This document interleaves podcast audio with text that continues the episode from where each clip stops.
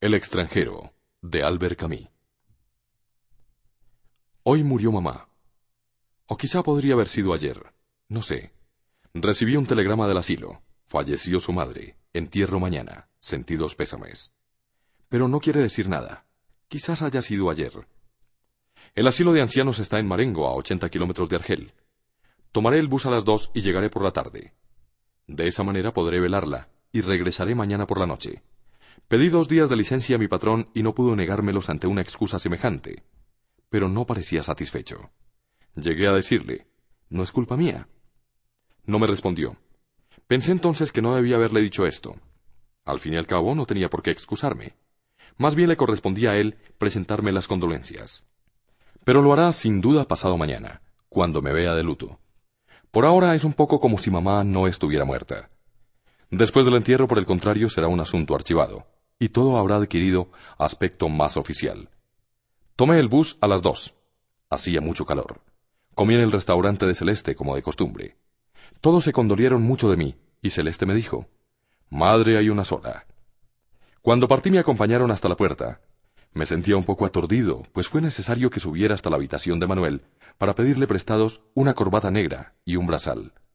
Él perdió a su tío hace unos meses.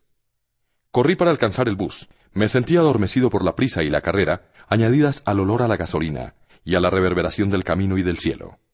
Dormí casi todo el trayecto. Y cuando desperté estaba apoyado contra un militar que me sonrió y me preguntó si venía de lejos. Dije sí, para no tener que hablar más. El asilo está a dos kilómetros del pueblo. Hice el camino a pie. Quise ver a mamá enseguida. Pero el portero me dijo que era necesario ver antes al director. Como estaba ocupado, esperé un poco.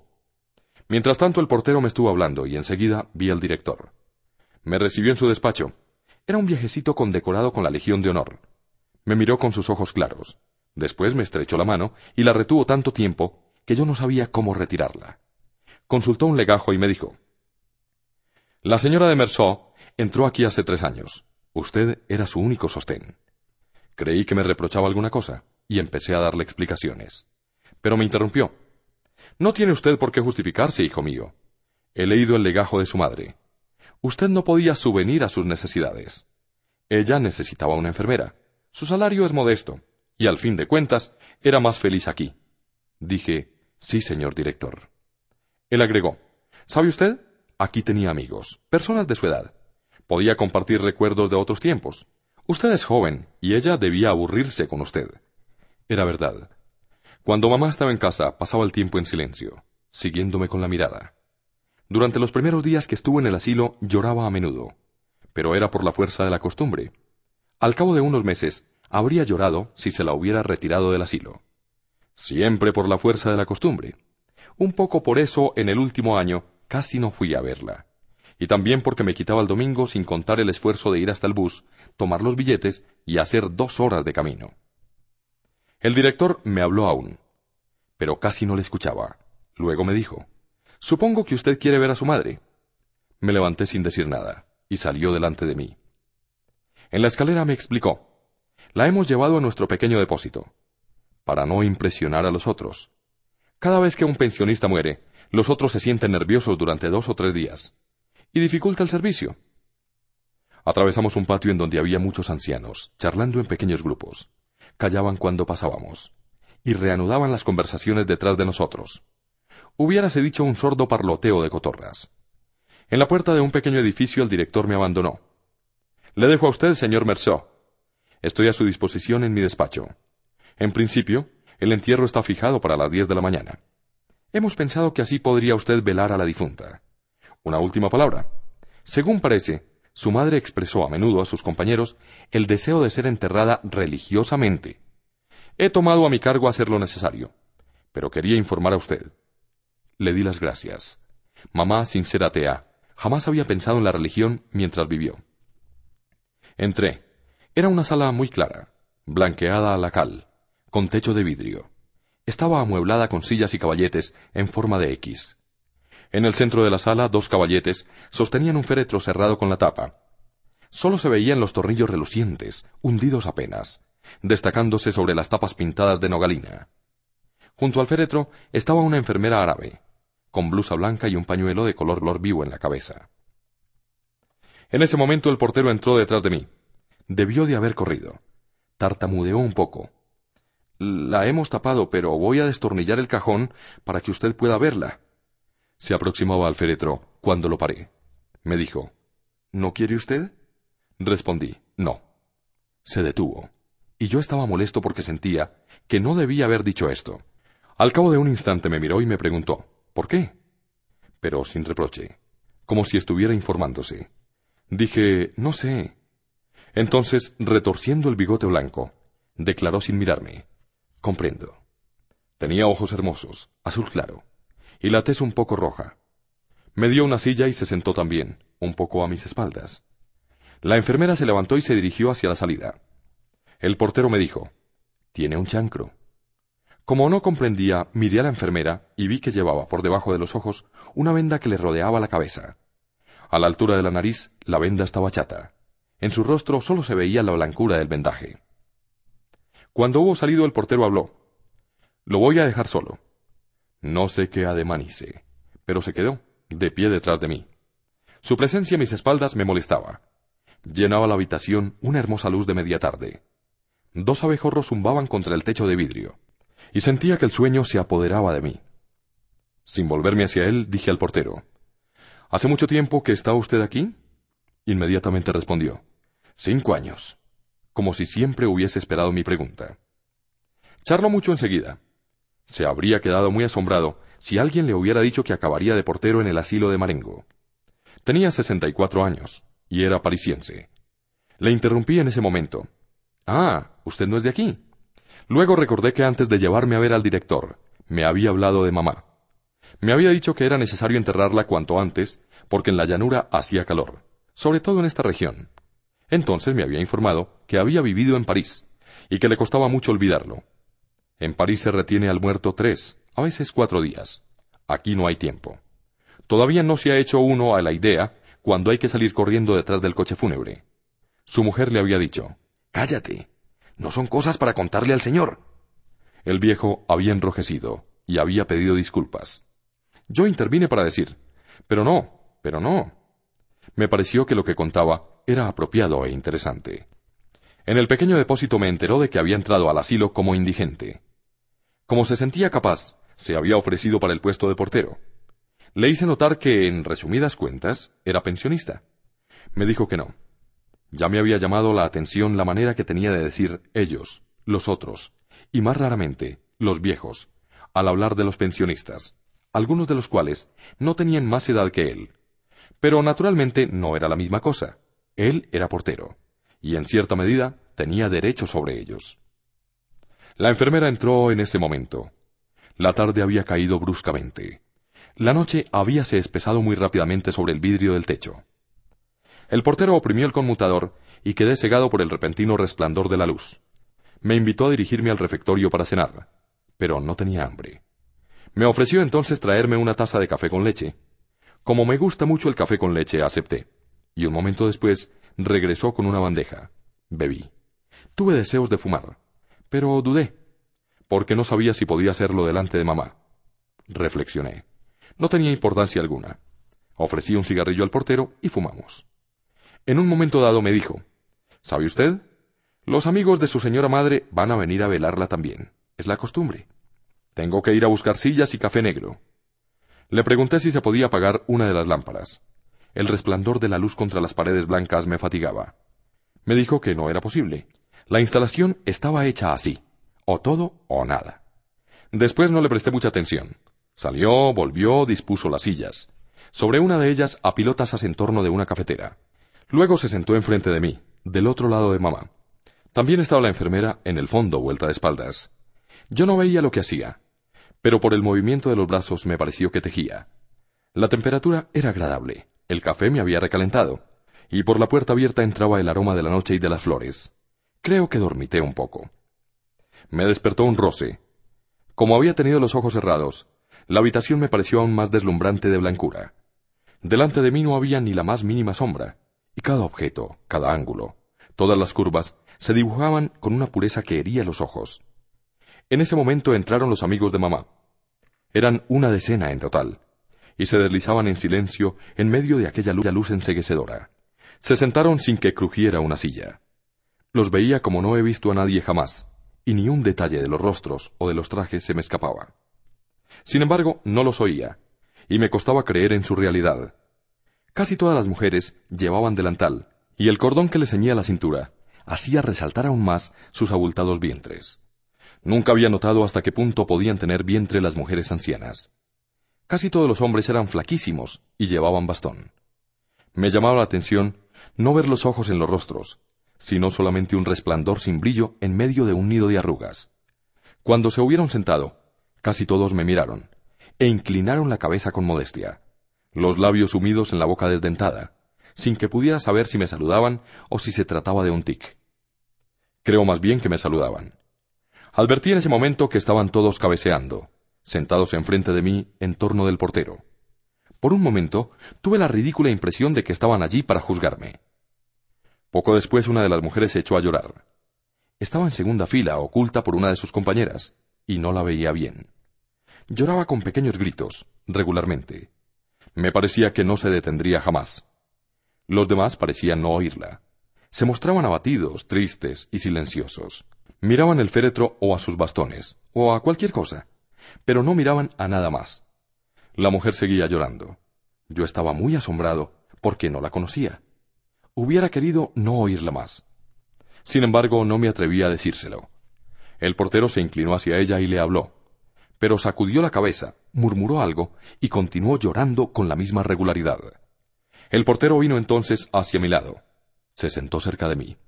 Después de un rato bastante largo, me informó sin mirarme estaba muy unida con su señora madre.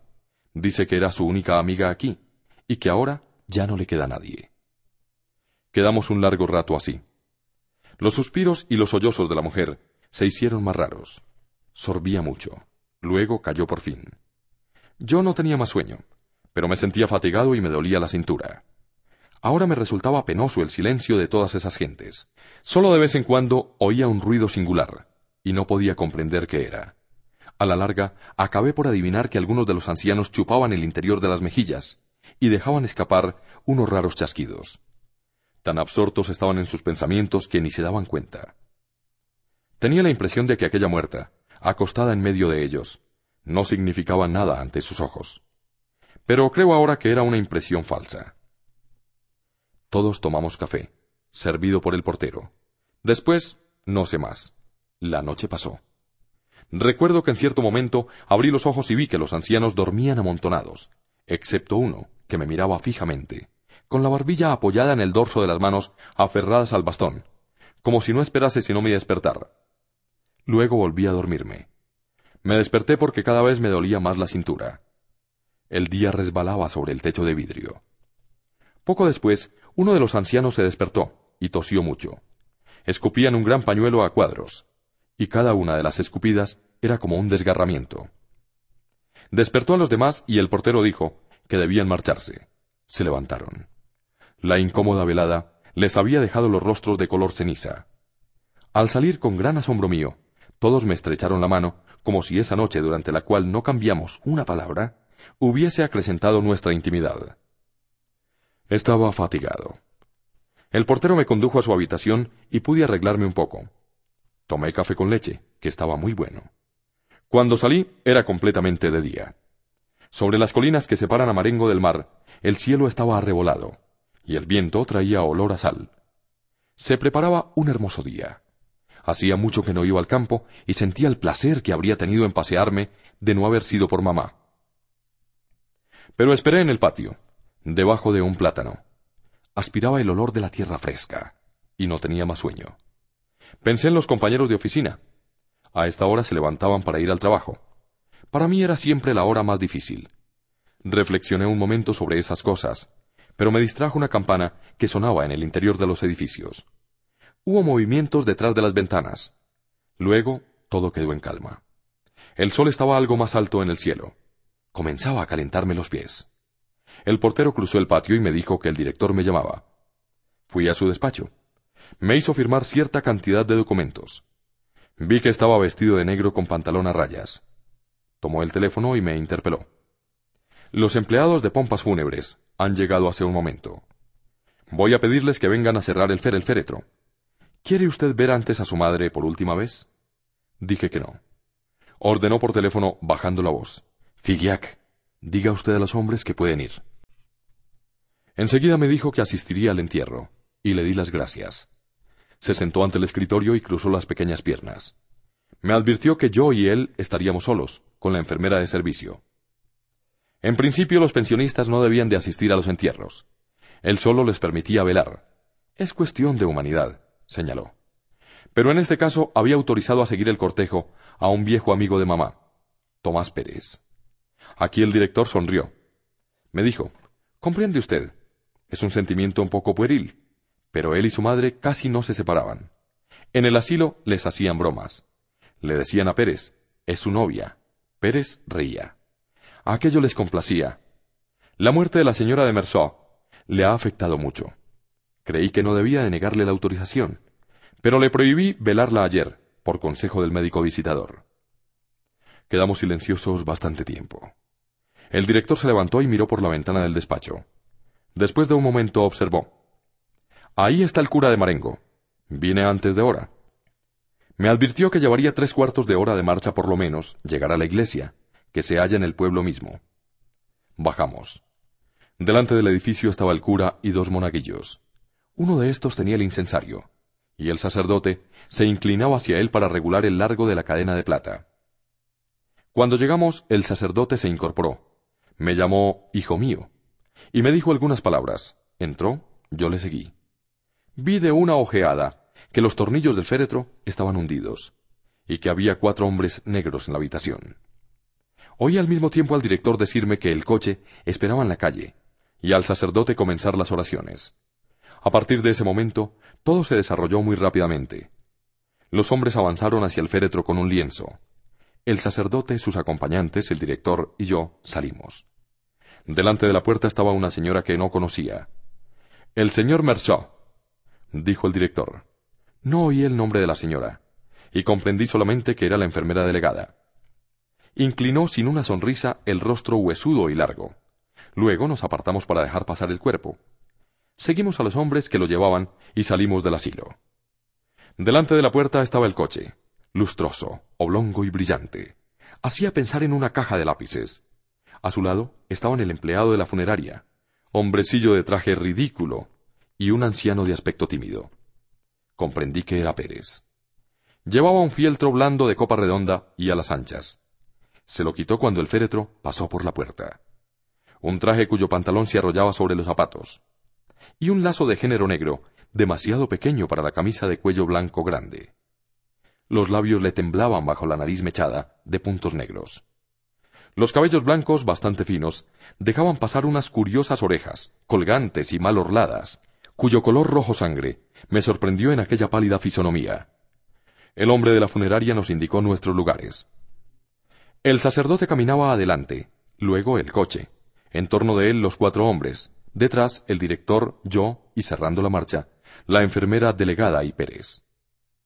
El cielo estaba lleno de sol.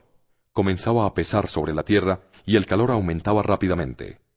No sé por qué habíamos esperado tanto tiempo antes de ponernos en marcha. Tenía calor con mi traje oscuro.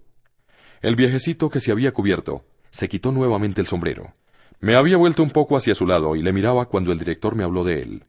Me dijo que a menudo mi madre y Pérez Iban a pasear por la tarde hasta el pueblo, acompañados por una enfermera. Miré el campo a mi alrededor. A través de las líneas de cipreses que aproximaban las colinas al cielo, de aquella tierra rojiza y verde, de aquellas casas, pocas y bien dibujadas, comprendía a mi madre. La tarde en esta región debía de ser como una tregua melancólica. Hoy, el sol desbordante que hacía estremecer el paisaje, lo tornaba inhumano y deprimente. Nos pusimos en marcha. En ese momento noté que Pérez renqueaba ligeramente. Poco a poco el coche tomaba velocidad, y el anciano perdía terreno. Uno de los hombres que rodeaban el coche también se había dejado pasar y caminaba ahora a mi altura. Me sorprendía la rapidez con que el sol se elevaba en el cielo.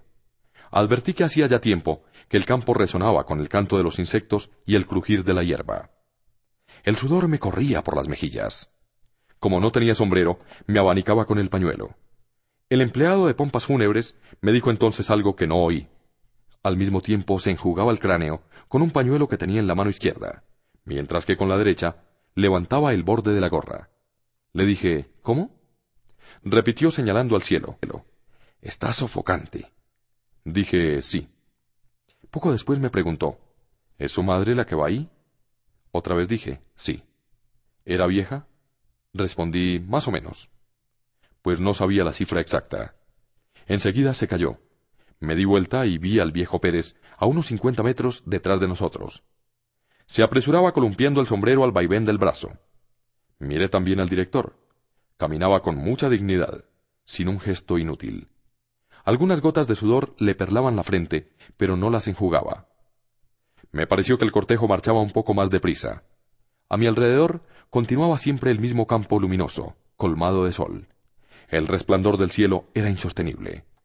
En un momento dado, pasamos por una parte del camino que había sido arreglada recientemente. El sol había hecho estallar el alquitrán. Los pies se hundían en él y dejaban abierta su carne brillante. Por encima del coche la galera luciente del cochero parecía haber sido amasada con ese fango negro. Yo estaba un poco perdido entre el cielo azul y blanco y la monotonía de aquellos colores. Negro viscoso del alquitrán abierto, negro opaco de las ropas, negro lustroso del coche. Todo esto, el sol, el olor del cuero y del estiércol del coche, el del barniz y el del incienso, y la fatiga de una noche de insomnio, me turbaba la mirada y las ideas. Me volví una vez más. Pérez me pareció muy lejos, perdido en una nube de calor. Luego no lo divisé más. Lo busqué con la mirada y vi que había dejado el camino y tomado a campo traviesa. Comprobé también que el camino doblaba delante de mí. Comprendí que Pérez, que conocía la región, cortaba campo para alcanzarnos. Al dar la vuelta se nos había reunido. Luego lo perdimos. Volvió a tomar a campo traviesa, y así varias veces. Yo sentía la sangre que me golpeaba en las sienes. Todo ocurrió enseguida con tanta precipitación, certidumbre y naturalidad que no recuerdo nada más. Solo una cosa. A la entrada del pueblo, la enfermera delegada me habló. Tenía una voz singular, que no correspondía a su rostro, una voz melodiosa y trémula.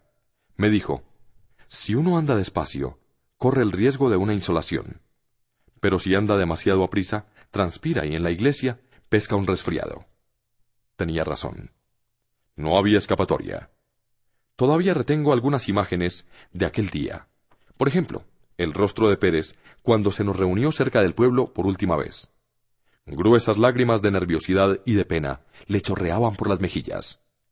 Pero las arrugas no las dejaban caer. Se extendían, se juntaban y formaban un barniz de agua sobre el rostro marchito. Hubo también la iglesia y los aldeanos en las aceras, los geranios rojos en las tumbas del cementerio, el desvanecimiento de Pérez. Habríase dicho un títere dislocado. La tierra color de sangre que rodaba sobre el féretro de mamá. La carne blanca de las raíces que se mezclaban. Gente aún, voces, el pueblo, la espera delante de un café, el incesante ronquido del motor, y mi alegría cuando el autobús entró en el nido de luces de Argel, y pensé que iba a acostarme y a dormir durante doce horas. Cuando me desperté comprendí por qué el patrón tenía aspecto descontento, cuando le pedí los dos días de licencia. Hoy es sábado. Por decirlo así, lo había olvidado. Pero se me ocurrió la idea al levantarme. Naturalmente el patrón pensó que con el domingo tendría cuatro días de licencia, y eso no podía gustarle. Pero por una parte, no es culpa mía que hayan enterrado a mamá ayer en vez de hoy. Y por otra parte, hubiera tenido el sábado y el domingo de todos modos. Por supuesto, esto no me impide comprender a mi patrón. Me costó levantarme porque la jornada de ayer me había cansado. Mientras me afeitaba me pregunté qué podía hacer y resolví ir a bañarme. Tomé el tranvía para ir al establecimiento de baños del puerto. Allí me zambullí en la entrada. Había muchos jóvenes. En el agua encontré a María Cardona, antigua dactilógrafa de mi oficina, a la que había deseado en otro tiempo. Creo que ella también. Pero se había marchado poco después y no tuvimos ocasión. La ayudé a subir a una balsa y rocé sus senos en ese movimiento. Yo estaba todavía en el agua cuando ella ya se había colocado boca abajo sobre la balsa. Se volvió hacia mí. Tenía los cabellos sobre los ojos y reía me hice a su lado sobre la balsa. El tiempo estaba espléndido, y como bromeando, dejé ir la cabeza hacia atrás y la posé sobre su vientre. No dijo nada, y me quedé así. Me daba en los ojos todo el cielo, azul y dorado. Bajo la nuca sentía latir suavemente el vientre de María. Nos quedamos largo rato sobre la balsa, medio dormidos. Cuando el sol estuvo demasiado fuerte, se zambulló, y la seguí. La alcancé, pasé la mano alrededor de su cintura, y nadamos juntos. Ella reía siempre. En el muelle, mientras nos secábamos, me dijo, Soy más morena que tú. Le pregunté si quería ir al cinematógrafo esa noche. Volvió a reír, y me dijo que quería ver una película de Fernandel. Cuando nos subimos vestido, pareció muy asombrada al verme con corbata negra, y me preguntó si estaba de luto. Le dije que mamá había muerto. Como quisiera saber cuándo, respondí, ayer. Se estremeció un poco, pero no dijo nada. Estuve a punto de decirle que no era mi culpa, pero me detuve porque pensé que ya lo había dicho a mi patrón. Todo esto no significaba nada. De todos modos, uno siempre es un poco culpable. Por la noche María había olvidado todo. La película era graciosa a ratos, y luego demasiado tonta en verdad. Ella apretaba su pierna contra la mía. Yo le acariciaba los senos. Hacia el fin de la función la besé, pero mal. Al salir, vino a mi casa. Cuando me desperté, María se había marchado. Me había explicado que tenía que ir a casa de su tía. Pensé que era domingo y me fastidió. No me gusta el domingo. Me di vuelta en la cama, busqué en la almohada el olor a sal que habían dejado allí los cabellos de María, y dormí hasta las diez. Luego estuve fumando cigarrillos hasta mediodía, siempre acostado. No quería almorzar en el restaurante de Celeste como de costumbre, porque indudablemente me hubieran formulado preguntas, cosa que no me gusta. Cosí unos huevos y los comí solos, sin pan, porque no tenía más y no quería bajar a comprarlo. Después del almuerzo me aburrí un poco y erré por el departamento. Resultaba cómodo cuando mamá estaba allí. Ahora es demasiado grande para mí, y he debido trasladar a mi cuarto la mesa del comedor. No vivo más que en esta habitación, entre las sillas de paja un poco hundidas, el ropero cuyo espejo está amarillento, el tocador y la cama de bronce. El resto está abandonado. Un poco más tarde, por hacer algo, cogí un periódico viejo y lo leí. Recorté un aviso de las sales Cruchen y lo pegué en un cuaderno viejo, donde pongo las cosas que me divierten en los periódicos. También me lavé las manos y para concluir me asomé al balcón. Mi cuarto da sobre la calle principal del barrio. Era una hermosa tarde. Sin embargo, el pavimento estaba grasiento. Había poca gente y apurada. Pasó primero una familia que iba de paseo dos niños de traje marinero, los pantalones sobre las rodillas, un tanto trabados dentro de las ropas rígidas, y una niña con un gran lazo color de rosa, y zapatos de charol. Detrás de ellos, una madre enorme, vestida de seda castaña, y el padre, un hombrecillo bastante endeble que conocía de vista. Llevaba sombrero de paja, corbata de lazo y un bastón en la mano. Al verle con su mujer, comprendí por qué en el barrio se decía de él que era distinguido. Un poco más tarde pasaron los jóvenes del arrabal, de pelo lustroso y corbata roja, chaqueta muy ajustada, bolsillo bordado y zapatos de punta cuadrada. Pensé que iban a los cinematógrafos del centro porque partían muy temprano y se apresuraban a tomar el tranvía riendo estrepitosamente. Después que ellos pasaron la calle quedó poco a poco desierta. Creo que en todas partes habían comenzado los espectáculos. En la calle solo quedaban los tenderos y los gatos. Sobre las higueras que bordeaban la calle, el cielo estaba límpido, pero sin brillo. En la acera de enfrente, el cigarrero sacó la silla, la instaló delante de la puerta y montó sobre ella, apoyando los dos brazos en el respaldo. Los tranvías, un momento antes cargados de gente, estaban casi vacíos. En el cafetín Ches Pierrot, contiguo a la cigarrería, el mozo barría a serrín en el salón desierto. Era realmente domingo. Volví a la silla y la coloqué como la del cigarrero, porque me pareció que era más cómodo. Fumé dos cigarrillos. Entré a buscar un trozo de chocolate y volví a la ventana a comerlo. Poco después el cielo se oscureció y creí que íbamos a tener una tormenta de verano. Se despejó poco a poco, sin embargo, pero el paso de las nubes había dejado en la calle una promesa de lluvia que la volvía más sombría. Quedé largo rato mirando el cielo. A las cinco los tranvías llegaron ruidosamente, traían del estadio circunvecino racimos de espectadores colgados de los estribos y de los pasamanos. Los tranvías siguientes trajeron a los jugadores, que reconocí por las pequeñas valijas, Gritaban y cantaban a voz en cuello que su club no perecería jamás. Varios me hicieron señas. Uno hasta llegó a gritarme ¡Les ganamos! Dije sí, sacudiendo la cabeza. A partir de ese instante, los automóviles comenzaron a fluir. El día avanzó un poco más. El cielo lo enrojeció sobre los techos y con la tarde que caía, las calles se animaron. Pero a poco regresaban los paseantes. Reconocí al señor distinguido en medio de otros. Los niños lloraban o se dejaban arrastrar. Casi enseguida los cinematógrafos del barrio volcaron sobre la calle una marea de espectadores. Los jóvenes tenían gestos más resueltos que de costumbre, y pensé que habían visto una película de aventuras. Los que regresaban de los cinematógrafos del centro llegaron un poco más tarde. Parecían más graves. Todavía reían, pero solo de cuando en cuando. Parecían fatigados y soñadores. Se quedaron en la calle, yendo y viniendo por la acera de enfrente. Las jóvenes del barrio andaban tomadas del brazo en cabeza. Los muchachos se habían arreglado para cruzarse con ellas y les lanzaban piropos de los que ellas reían volviendo la cabeza. Varias que yo conocía me hicieron señas. Las lámparas de la calle se encendieron bruscamente e hicieron palidecer las primeras estrellas que surgían en la noche. Sentía fatigárseme los ojos mirando las aceras con su cargamento de hombres y de luces. Las lámparas hacían relucir el piso grasiento, y con intervalos regulares, los tranvías volcaban su reflejo sobre los cabellos brillantes, una sonrisa o una pulsera de plata. Poco después con los tranvías más escasos, y la noche ya oscura sobre los árboles y las lámparas, el barrio se vació insensiblemente, hasta que el primer gato atravesó lentamente la calle de nuevo desierta. Pensé entonces que era necesario comer. Me dolía un poco el cuello por haber estado tanto tiempo apoyado en el respaldo de la silla. Bajé a comprar pan y pastas. Cociné y comí de pie. Quise fumar aún un cigarrillo en la ventana, pero sentí un poco de frío. Cerré los vidrios y al volver vi por el espejo un extremo de la mesa en el que estaban juntos la lámpara del alcohol y unos pedazos de pan.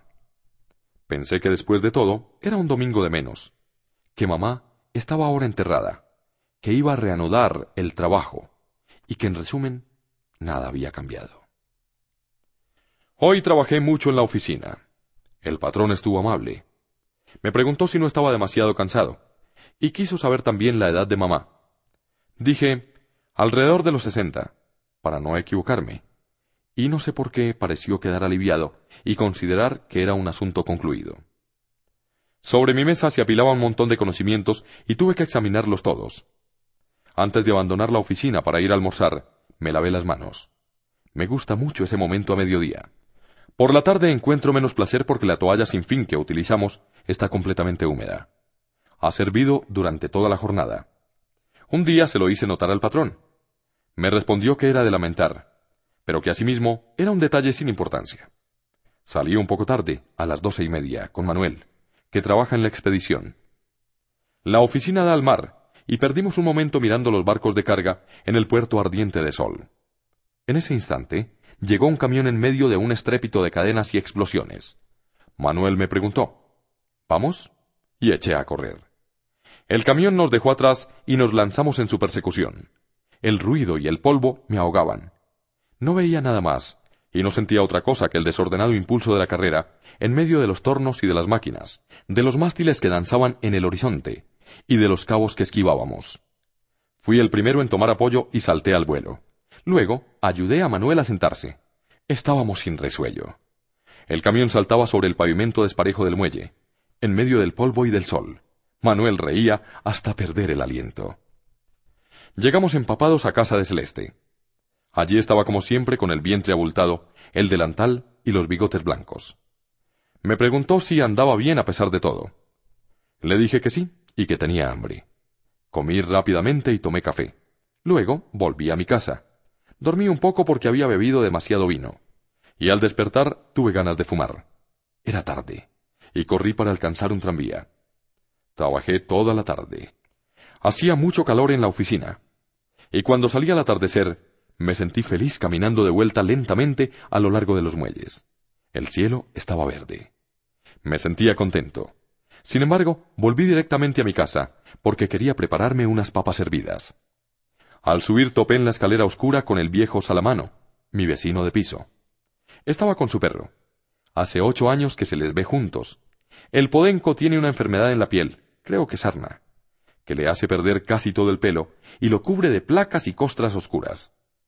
A fuerza de vivir con él, solos los dos en una pequeña habitación, el viejo Salamano ha concluido por parecérsele. Tiene costras rojizas en el rostro y pelo amarillo y escaso. A su vez el perro ha tomado del amo una especie de andar encorvado, con el hocico hacia adelante y el cuello extendido. Parecen de la misma raza, y sin embargo se detestan. Dos veces por día, a las once y a las seis, el viejo lleva al perro a pasear. Desde hace ocho años no han cambiado el itinerario. Puede vérseles a lo largo de la calle de León, el perro tirando del hombre hasta que el viejo Salamano tropieza. Entonces pega al perro y lo insulta. El perro se arrastra de terror y se deja arrastrar. Y el viejo debe tirar de él. Cuando el perro ha olvidado, aplasta de nuevo al amo, y de nuevo el amo le pega y lo insulta. Entonces quedan los dos en la acera, y se miran. El perro con terror, el hombre con odio. Así todos los días. Cuando el perro quiere orinar, el viejo no le da tiempo y tira. El podenco siembra tras sí un reguero de gotitas. Si por casualidad el perro hace en la habitación, entonces también le pega. Hace ocho años que ocurre lo mismo. Celeste dice siempre que es una desgracia, pero en el fondo no se puede saber. Cuando lo encontré en la escalera, Salamano estaba insultando al perro. Le decía, ¡Cochino! ¡Carroña! Y el perro gemía. Dije, Buenas tardes. Pero el viejo continuó con los insultos. Entonces le pregunté qué le había hecho el perro. No me respondió. Decía solamente, ¡Cochino! ¡Carroña! Me lo imaginaba inclinado sobre el perro, arreglando alguna cosa en el collar. Hablé más alto. Entonces me respondió sin volverse, con una especie de rabia contenida. Se queda siempre ahí. Y se marchó tirando del animal, que se dejaba arrastrar sobre las cuatro patas y gemía. En ese mismo momento entró el segundo vecino de piso. En el barrio se dice que vive de las mujeres. Sin embargo, cuando se le pregunta acerca de su oficio, es guardalmacén. En general, es poco querido. Pero me habla a menudo y a veces entra un momento en mi habitación, porque yo le escucho. Encuentro interesante lo que dice. Por otra parte, no tengo razón alguna para no hablarle. Se llama Raimundo Sintés. Es bastante pequeño, con hombros anchos y nariz de boxeador. Va siempre muy correctamente vestido. También él me ha dicho, hablando de Salamano, dígame si no es una desgracia.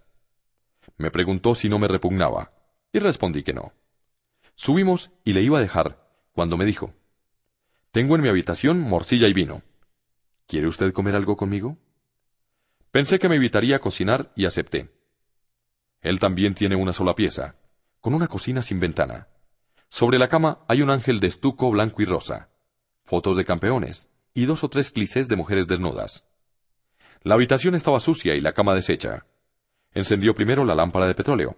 Luego extrajo del bolsillo una venda bastante sucia y se envolvió la mano derecha. Le pregunté qué tenía. Me dijo que había tenido una trifulca con un sujeto que le buscaba camorra. ¿Comprende usted, señor Mersó? me dijo. No se trata de que yo sea malo, pero soy rápido. El otro me dijo, baja del tranvía si eres hombre. Yo le dije, vamos, quédate tranquilo. Me dijo que yo no era hombre. Entonces bajé y le dije, basta, es mejor, o te rompo la jeta. Me contestó, ¿con qué? Entonces le pegué. Se cayó. Yo iba a levantarlo, pero me tiró unos puntapiés desde el suelo. Entonces le di un rodillazo y dos taconazos. Tenía la cara llena de sangre. Le pregunté si tenía bastante. Me dijo, sí. Durante todo este tiempo, Sintés arreglaba el vendaje. Yo estaba sentado en la cama. Me dijo, usted ve que no lo busqué. Él se metió conmigo. Era verdad y lo reconocí. Entonces me declaró que precisamente quería pedirme un consejo con motivo de este asunto que yo era un hombre que conocía la vida, que podía ayudarlo y que inmediatamente sería mi camarada. No dije nada y me preguntó otra vez si quería ser su camarada. Dije que me era indiferente, y pareció quedar contento. Sacó una morcilla, la cocinó en la sartén y colocó vasos, platos, cubiertos y dos botellas de vino. Todo en silencio. Luego nos instalamos. Mientras comíamos, comenzó a contarme la historia. Al principio vacilaba un poco. Conocí a una señora. Para decir verdad, era mi amante. El hombre con quien se había peleado era el hermano de esa mujer. Me dijo que la había mantenido. No contesté nada, y sin embargo se apresuró a añadir que sabía lo que se decía en el barrio, pero que tenía su conciencia limpia y que era guardalmacén. Pero volviendo a mi historia, me dijo, me di cuenta de que me engañaba. Le daba lo necesario para vivir. Pagaba el alquiler de la habitación y le daba veinte francos por día para el alimento. Trescientos francos por dos por la pieza, seiscientos francos por el alimento, un par de medias de vez en cuando. Esto sumaba mil francos, y la señora no trabajaba. Pero me decía que era poco, que no le alcanzaba con lo que le daba. Sin embargo, yo le decía, ¿por qué no trabajas mediodía? ¿Me ayudarías para todas las cosas chicas? Este mes te he comprado un conjunto. Te pago veinte francos por día, te pago el alquiler, y tú lo que haces es tomar café por las tardes con tus amigas. Tú les das el café y el azúcar. Yo te doy el dinero. Me he portado bien contigo, y tú me correspondes mal. Pero no trabajaba. Decía que no le alcanzaba, y así me di cuenta de que había engaño. Me contó entonces que le había encontrado un billete de lotería en el bolso sin que ella pudiera explicarle cómo lo había comprado. Poco después encontró en casa de ella una papeleta del Monte de Piedad, prueba de que había empeñado dos pulseras. Hasta ahí él ignoraba la existencia de las pulseras. Vi bien claro que me engañaba. Entonces la dejé. Pero antes le di una paliza y le canté las verdades. Le dije que todo lo que quería era divertirse. Usted comprende, señor Merceau. Yo le dije, ¿no ves que la gente está celosa de la felicidad que te doy? Más tarde te darás cuenta de la felicidad que tenías. Le había pegado hasta hacerla sangrar. Antes no le pegaba. La golpeaba, pero con ternura, por así decir. Ella gritaba un poco.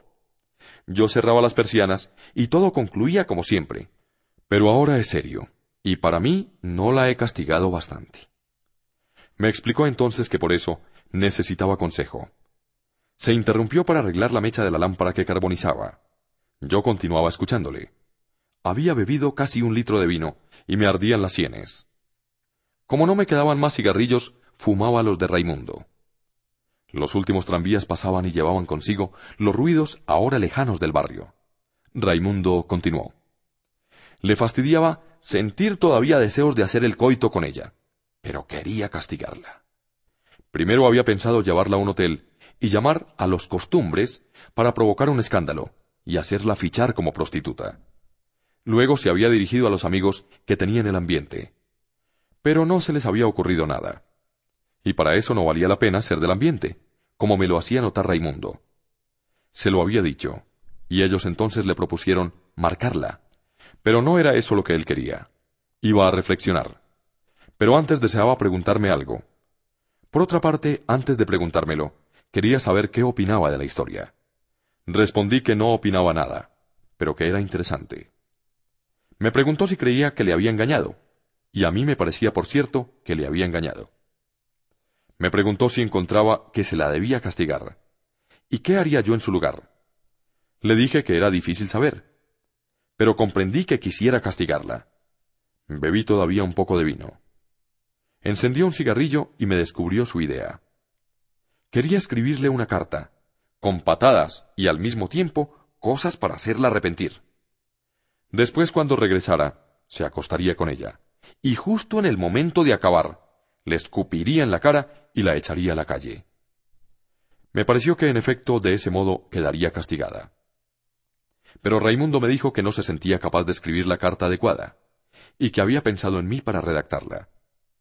Como no dijera nada, me preguntó si me molestaría hacerlo enseguida, y respondí que no. Bebió un vaso de vino y se levantó. Apartó los platos y la poca morcilla fría que habíamos dejado. Limpió cuidadosamente el hule de la mesa. Sacó de un cajón de la mesa de noche una hoja de papel cuadriculado, un sobre amarillo, un pequeño cortaplumas de madera roja y un tintero cuadrado con tinta violeta. Cuando me dijo el nombre de la mujer, vi que era Mora. Hice la carta.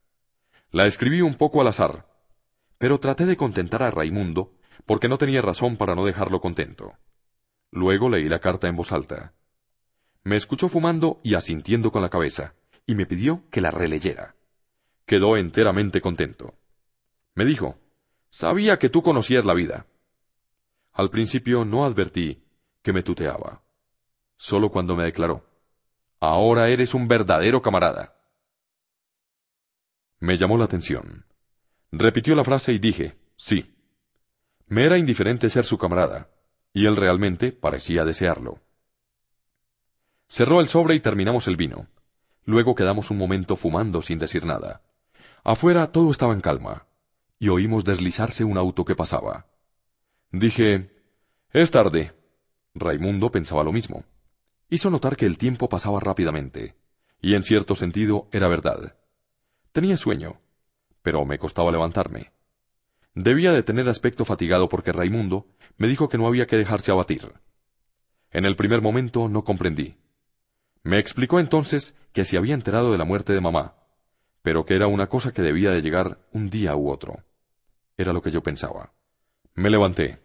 Raimundo me estrechó la mano con fuerza, y me dijo que entre hombres siempre acaba uno por entenderse. Al salir de la pieza cerré la puerta y quedé un momento en el rellano, en la oscuridad. La casa estaba tranquila, y de las profundidades de la caja de la escalera subía un soplo oscuro y húmedo. No oía más que los golpes de la sangre zumbándome en los oídos, y quedé inmóvil.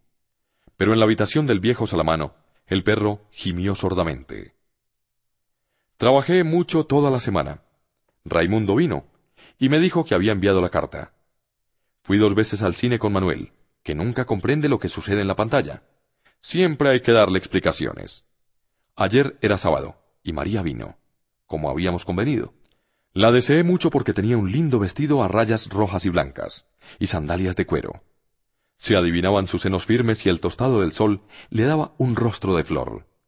Tomamos un bus, y fuimos a algunos kilómetros de Argel, a una playa encerrada entre rocas y rodeada de cañaverales del lado de la ribera. El sol de las cuatro no calentaba demasiado, pero el agua estaba tibia, con pequeñas olas alargadas y perezosas. María me enseñó un juego. Al nadar había que beber en la cresta de las olas, conservar en la boca toda la espuma, y ponerse enseguida de espaldas para proyectarla hacia el cielo. Se formaba entonces un encaje espumoso que se desvanecía en el aire o caía como lluvia tibia sobre la cara. Pero al cabo sentí la boca quemada por la amargura de la sal. María se me acercó entonces y se estrechó contra mí en el agua. Puso su boca contra la mía. Su lengua refrescaba mis labios, y rodamos entre las olas durante un momento. Cuando nos vestimos nuevamente en la playa, María me miraba con ojos brillantes. La besé. A partir de ese momento, no hablamos más. La estreché contra mí y nos apresuramos a buscar un autobús, regresar, ir a casa y arrojarnos sobre la cama. Había dejado la ventana abierta y era agradable sentir derramarse la noche de verano sobre nuestros cuerpos morenos. Esa mañana María se quedó y le dije que almorzaríamos juntos. Bajé a comprar carne. Al subir oía una voz de mujer en la habitación de Raimundo. Poco después el viejo Salamano regañó al perro. Oímos ruido, de suelas y uñas en los peldaños de madera de la escalera. Y luego, ¡Cochino! ¡Carroña! Salieron a la calle. Conté a María la historia del viejo y se rió. Tenía puesto uno de mis pijamas cuyas mangas había recogido. Cuando rió, tuve nuevamente deseos de ella. Un momento después me preguntó si la amaba. Le contesté que no tenía importancia, pero que me parecía que no. Pareció triste. Mas al preparar el almuerzo, y sin motivo alguno, se echó otra vez a reír de tal manera que la besé. En ese momento el ruido de una disputa estalló en la habitación de Raimundo. Se oyó al principio una voz aguda de mujer, y luego a Raimundo que decía Me has engañado. Me has engañado. Yo te voy a enseñar a engañarme. Algunos ruidos sordos y la mujer aulló, pero de tan terrible manera que inmediatamente el pasillo se llenó de gente. También María y yo salimos. La mujer gritaba sin cesar, y Raimundo pegaba sin cesar. María me dijo que era terrible, y no respondí. Me pidió que fuese a buscar un agente. Pero le dije que no me gustaban los agentes. Sin embargo, llegó con el inquilino del segundo, que es plomero. Golpeó en la puerta y no se oyó nada más. Golpeó con más fuerza, y al cabo de un momento, la mujer lloró otra vez, y Raimundo abrió. Tenía un cigarrillo en la boca y el aire dulzón. La muchacha se precipitó hacia la puerta y declaró a la gente que Raimundo le había pegado. Tu nombre, dijo la gente. Raimundo respondió. Quítate el cigarrillo de la boca cuando me hablas, dijo la gente. Raimundo titubeó, me miró y, y se quedó con el cigarrillo. Entonces el agente le cruzó la cara al vuelo con una bofetada espesa y pesada, en plena mejilla. El cigarrillo cayó algunos metros más lejos. Raimundo se demudó, pero no dijo nada enseguida. Luego preguntó con voz humilde si podía recoger la colilla. El agente respondió que sí y agregó, Pero la próxima vez sabrás que un agente no es un monigote. Mientras tanto, la muchacha lloraba y repetía, Me golpeó. Es un rufián. Señor agente, preguntó entonces Raimundo, ¿permite la ley que se llame rufián a un hombre? Pero el agente le ordenó, cerrar el pico. Raimundo se volvió entonces hacia la muchacha y le dijo, Espera, chiquita, ya nos volveremos a encontrar. El agente le dijo que se callara, que la muchacha debía marcharse, y él permanecer en la habitación aguardando que la comisaría lo citara. Agregó que Raimundo debería de sentirse avergonzado de estar borracho, al punto de temblar como lo hacía. Entonces Raimundo le explicó No estoy borracho, señor agente. Estoy aquí delante de usted, y tiemblo contra mi voluntad. Cerró la puerta y todos se fueron. María y yo concluimos de preparar el almuerzo. Pero ella no tenía hambre. Yo comí casi todo. A la una se fue y dormí un poco. A eso de las tres llamaron a mi puerta y entró Raimundo. Me quedé acostado. Se sentó en el borde de la cama. Quedó un momento sin hablar y le pregunté cómo había ocurrido el asunto. Me contó que había hecho lo que quería, pero que ella le había dado un bofetón y entonces él le había pegado. En cuanto al resto, yo lo había visto. Le dije que me parecía que ahora estaba castigada y que debía de sentirse contento.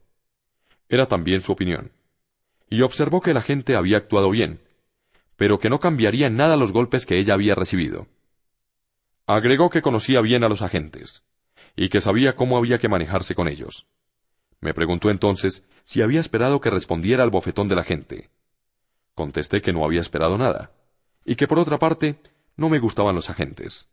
Raimundo pareció muy contento. Me preguntó si quería salir con él. Me levanté y comencé a peinarme. Me dijo entonces que era necesario que le sirviera como testigo. A mí me era indiferente, pero no sabía qué debía decir. Según Raimundo, bastaba declarar que la muchacha lo había engañado. Acepté servirle como testigo. Salimos y Raimundo me ofreció un aguardiente. Luego quiso jugar una partida de billar, y perdí por un pelo. Después quería ir al burdel, pero le dije que no porque no tenía ganas. Regresamos lentamente mientras me decía cuánto celebraba haber logrado castigar a su amante. Estuvo muy amable conmigo y pensé que era un momento agradable. Desde lejos divisé en el umbral de la puerta al viejo Salamano, que tenía aspecto agitado. Cuando nos acercamos vi que no tenía consigo al perro. Miraba para todos lados, se volvía sobre sí mismo, trataba de perforar la oscuridad del pasillo, mascullaba palabras sueltas y volvía a escudriñar la calle con los ojillos enrojecidos. Cuando Raimundo le preguntó qué le sucedía, no respondió inmediatamente. Oí vagamente que murmuraba Cochino, carroña. y continuaba agitándose. Le pregunté dónde estaba el perro. Bruscamente me respondió que se había marchado. Luego, de golpe, habló con volubilidad. Lo llevé al campo de maniobras como de costumbre. Había mucha gente en torno de los kioscos de Saltimbanquis. Me detuve a mirar El Rey de la Evasión y cuando quise seguir no estaba más allí. Hace tiempo que estaba por comprarle un collar menos grande. Pero jamás hubiera creído que esa carroña pudiera marcharse así. Raimundo le explicó entonces que el perro podía haberse perdido y que iba a volver. Le citó ejemplos de perros que habían hecho decenas de kilómetros para encontrar a su amo. A pesar de todo el viejo pareció más agitado. Pero ellos lo agarrarán, ¿comprende usted? Si por lo menos alguien lo recogiera pero no es posible. Da asco a todo el mundo con las costras. Los agentes lo agarrarán, es seguro. Le dije entonces que debía ir a la perrera, y que se lo devolverían mediante el pago de algunos derechos. Me preguntó si los derechos serían elevados. Yo no lo sabía. Entonces montó en cólera. ¿Dar dinero por esa carroña? Ah, que reviente. Y se puso a insultarlo. Raimundo rió y entró en la casa. Le seguí, y nos separamos en el rellano del piso. Un momento después oí los pasos del viejo, que golpeó en mi puerta. Cuando abrí, quedó un momento en el umbral y me dijo Discúlpeme, discúlpeme. Le invité a entrar, pero no quiso. Miraba la punta de los zapatos y le temblaban las manos costrosas. Sin mirarme de frente, me preguntó No me lo han de agarrar, diga, señor Mersó. Tienen que devolvérmelo. Si no, ¿qué va a ser de mí? Le dije que la perrera guardaba a los perros tres días a disposición de los propietarios, y que después hacía con ellos lo que le parecía. Me miró en silencio. Luego dijo Buenas noches. Cerró la puerta. Le oí ir y venir. La cama crujió. Y por el extraño y leve ruido que atravesó el tabique, comprendí que lloraba. No sé por qué pensé en mamá. Pero tenía que levantarme temprano al día siguiente. No tenía hambre y me acosté sin cenar. Raimundo me telefoneó a la oficina. Me dijo que uno de sus amigos, a quien le había hablado de mí, me invitaba a pasar el día del domingo en su cabañuela, cerca de Argel. Contesté que me gustaría mucho ir, pero que había prometido dedicar el día a una amiga. Raimundo me dijo enseguida que también la invitaba a ella. La mujer de su amigo se sentiría muy contenta de no hallarse sola en medio de un grupo de hombres. Quise cortar enseguida porque sé que al patrón no le gusta que nos telefoneen de afuera. Pero Raimundo me pidió que esperase y me dijo que hubiera podido transmitirme la invitación por la noche, pero que quería advertirme de otra cosa.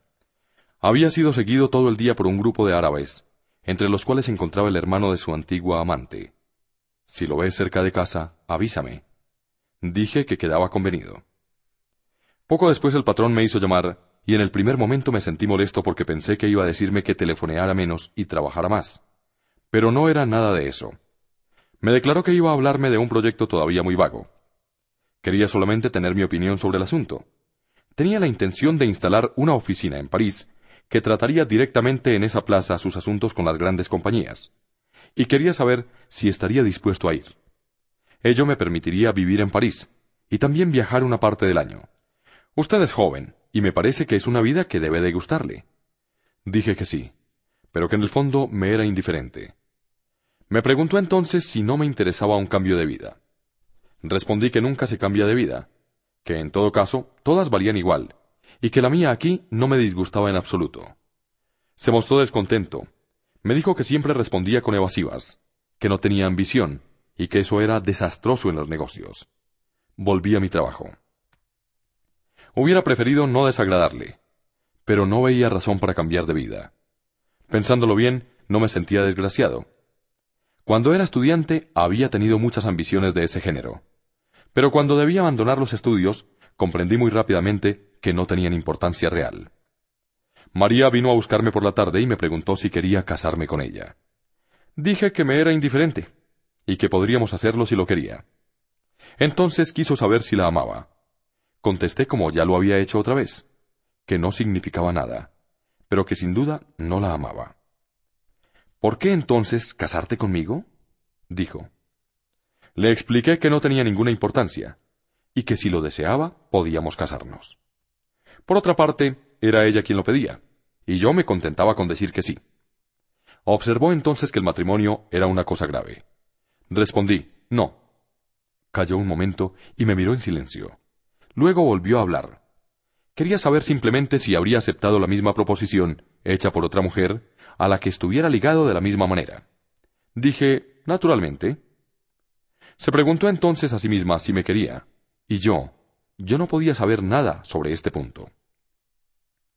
Tras otro momento de silencio, murmuró que yo era extraño, que sin duda me amaba, por eso mismo, pero que quizás un día le repugnaría por las mismas razones. Como callara sin tener nada que agregar, me tomó sonriente del brazo y declaró que quería casarse conmigo.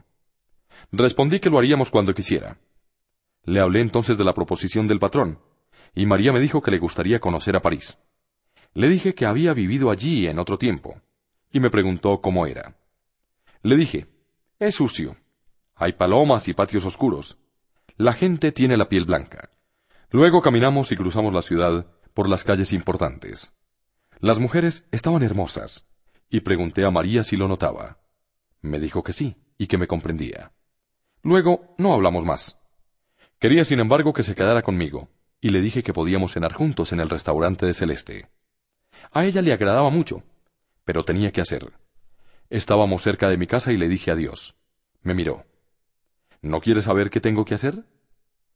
Quería de veras saberlo, pero no había pensado en ello, y era lo que parecía reprocharme. Se echó a reír ante mi aspecto cohibido, y se acercó con todo el cuerpo para ofrecerme la boca. Cené en el restaurante de Celeste. Había comenzado a comer, cuando entró una extraña mujercita que me preguntó si podía sentarse a mi mesa. Naturalmente que podía. Tenía ademanes bruscos y ojos brillantes en una pequeña cara de manzana. Se quitó la chaqueta. Se sentó y consultó febrilmente la lista. Llamó a Celeste y pidió inmediatamente todos los platos con voz a la vez precisa y precipitada.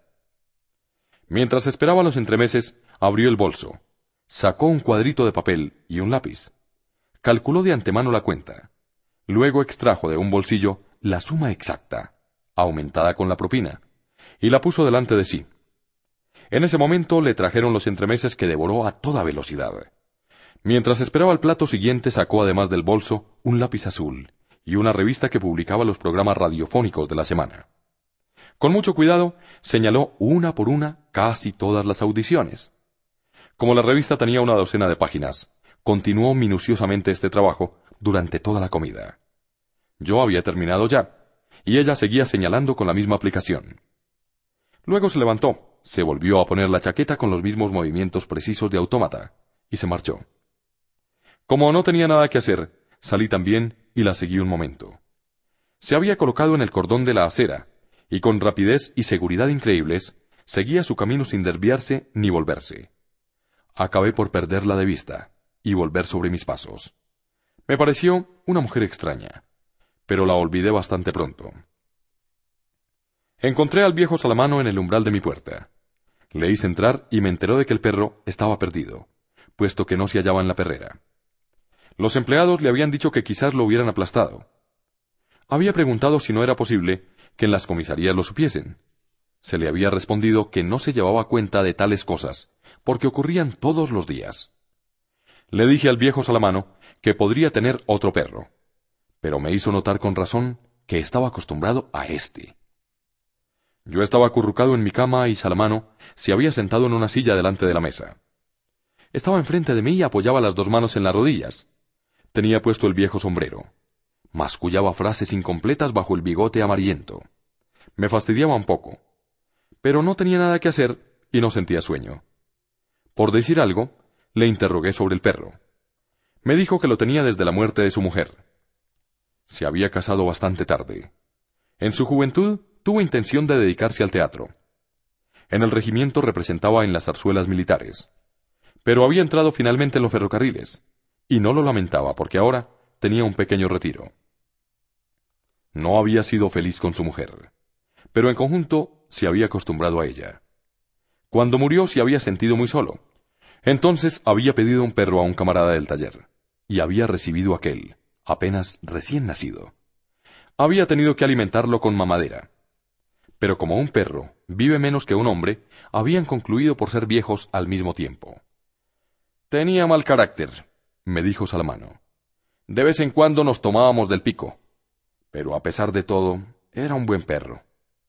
Dije que era de buena raza, y Salamano se mostró satisfecho. Y eso, agregó, que usted no lo conoció antes de la enfermedad.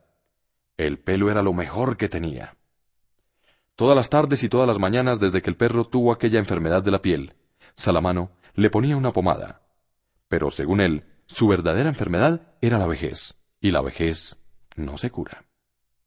Bostecé y el viejo me anunció que iba a marcharse. Le dije que podía quedarse, y que lamentaba lo que le había sucedido al perro.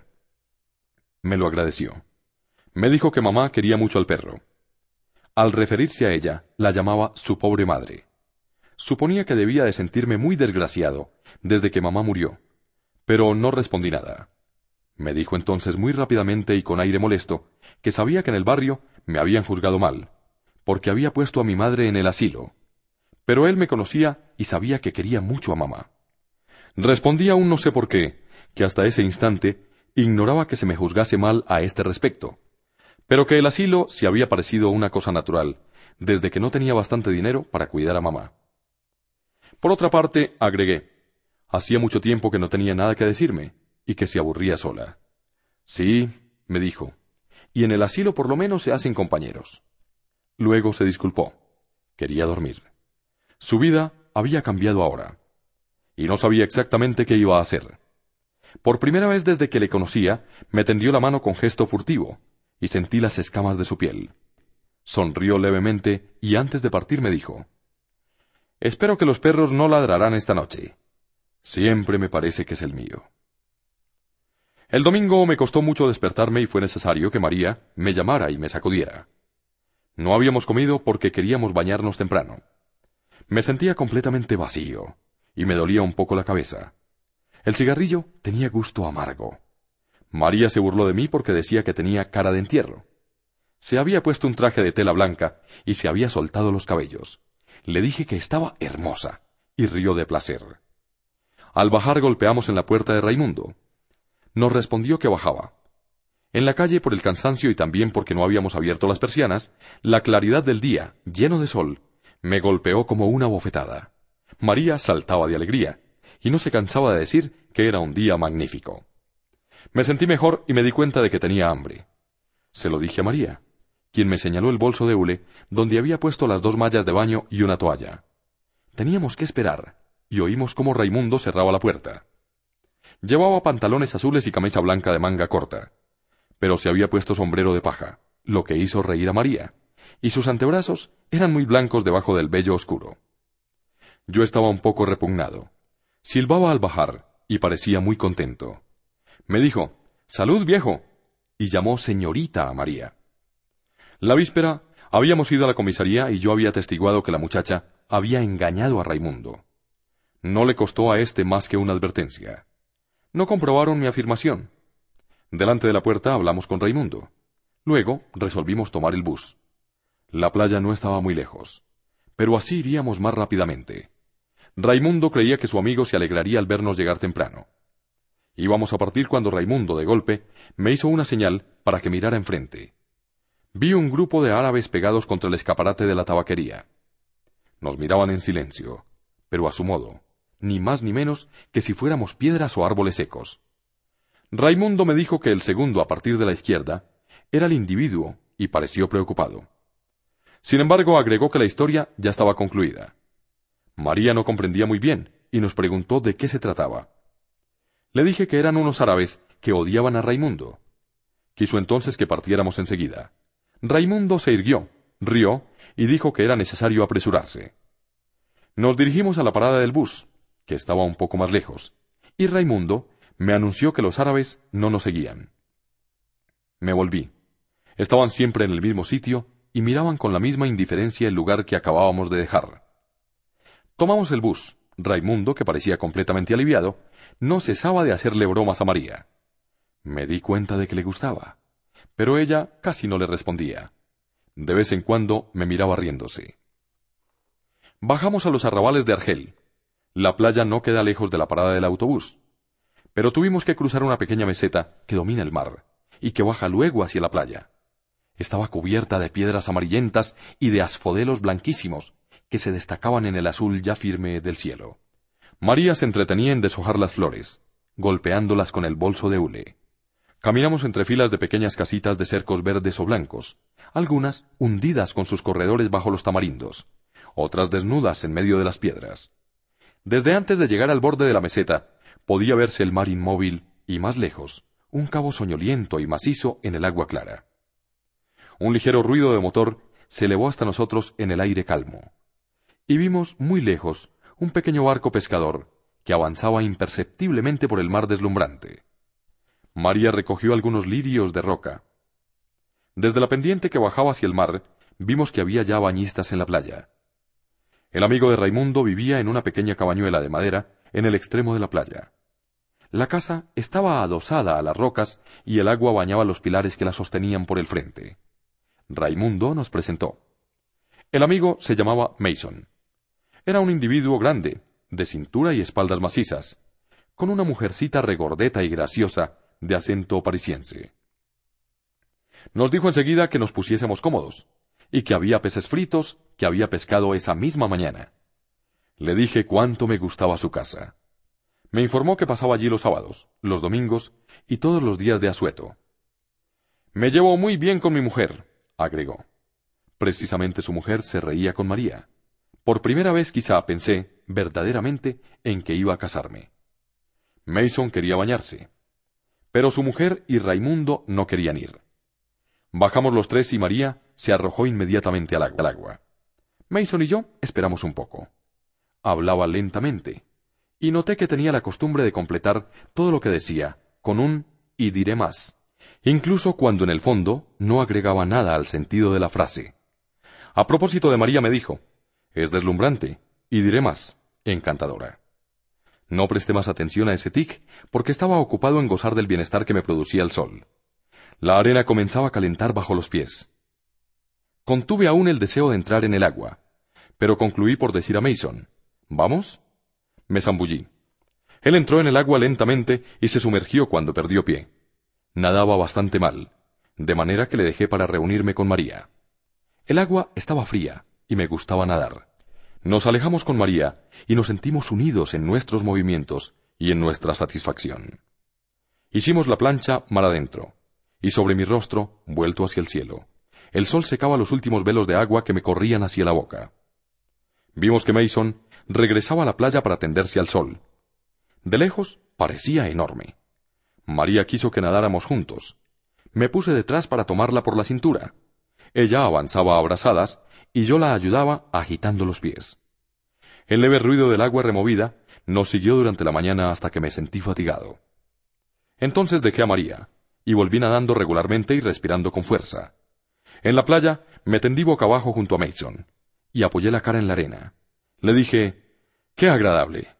Y él pensaba lo mismo. Poco después vino María. Me volví para verla llegar. Estaba completamente viscosa con el agua salada, y sujetaba los cabellos hacia atrás. Se tendió lado a lado conmigo, y los dos calores de su cuerpo y del sol me adormecieron un poco. María me sacudió, y me dijo que Mason había regresado a la casa. Teníamos que almorzar.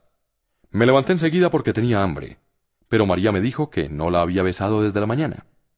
Era cierto, y sin embargo, habría querido hacerlo. Ven al agua, me dijo. Corrimos para lanzarnos sobre las primeras olas. Dimos algunas brazadas y ella se pegó contra mí. Sentí sus piernas en torno de las mías y la deseé. Cuando volvimos, Mason ya nos estaba llamando. Dije que tenía mucha hambre y Mason afirmó enseguida que yo le gustaba. El pan estaba sabroso. Devoré mi parte de pescado. Después había carne y papas fritas. Todos comimos sin hablar. Mason bebía mucho vino y me servía sin descanso. Cuando llegó el café tenía la cabeza un poco pesada, y luego fumé mucho.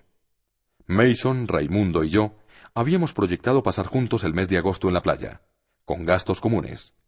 María nos dijo de golpe, ¿Saben qué hora es? Son las once y media. Quedamos todos asombrados.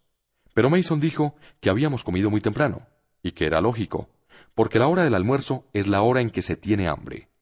No sé por qué aquello hizo reír a María. Creo que había bebido un poco de más. Mason me preguntó entonces si quería pasear con él por la playa. Mi mujer siempre duerme la siesta después de almorzar. A mí no me gusta hacerlo. Tengo que caminar.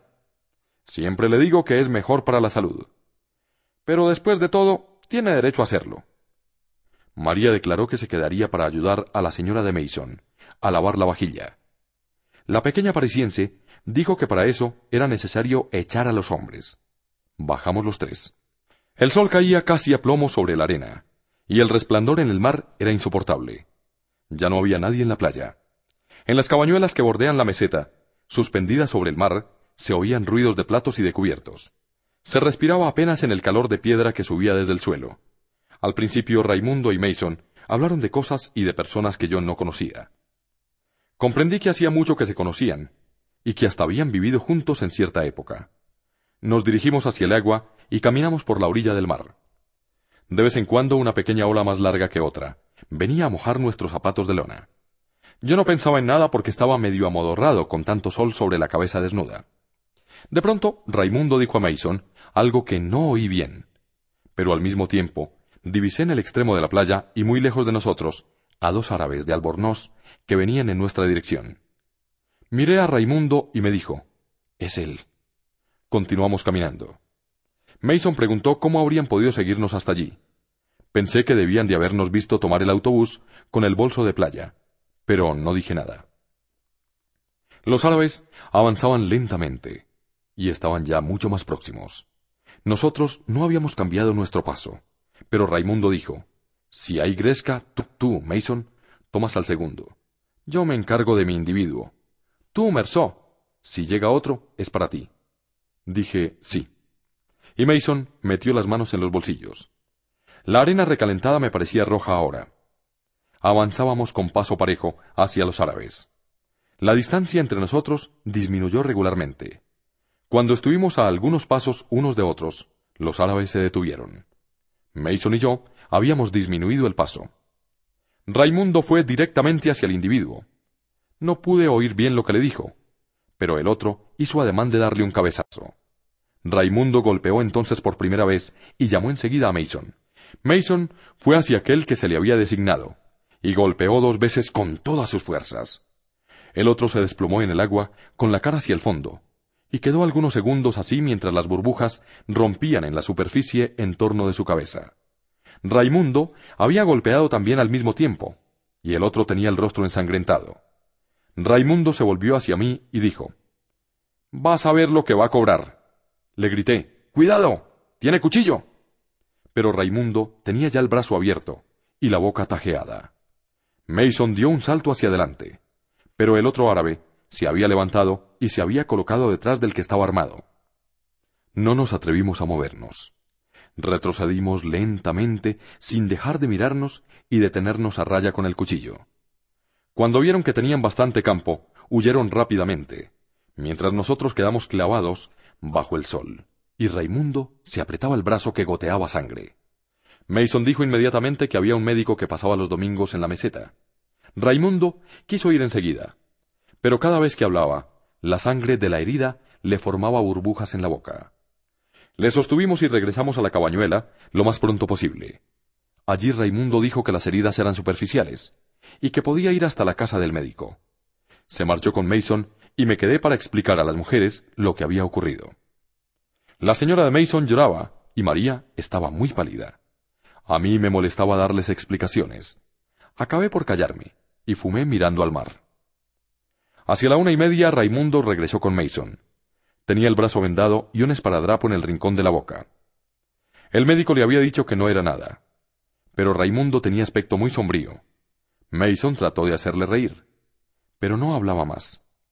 Cuando dijo que bajaba a la playa, le pregunté a dónde iba.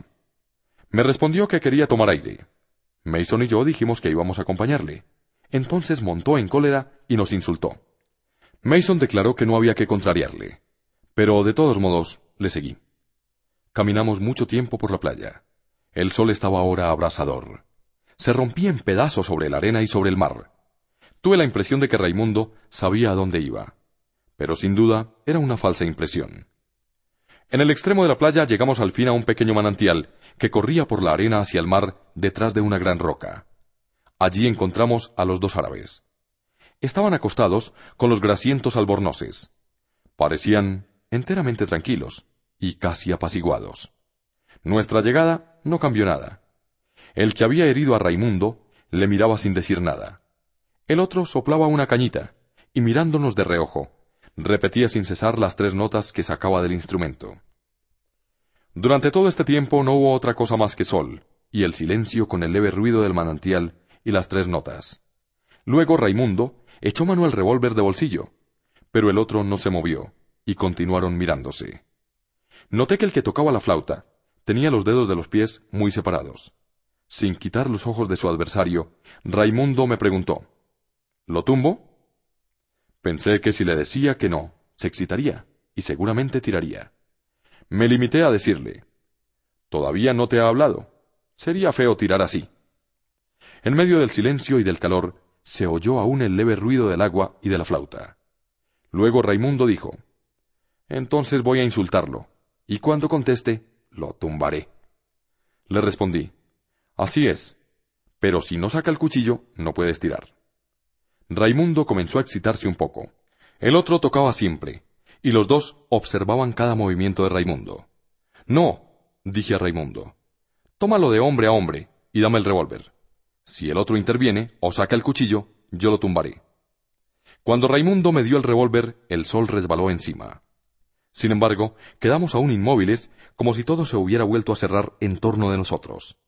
Nos mirábamos sin bajar los ojos, y todo se detenía aquí entre el mar, la arena y el sol, el doble silencio de la flauta y del agua.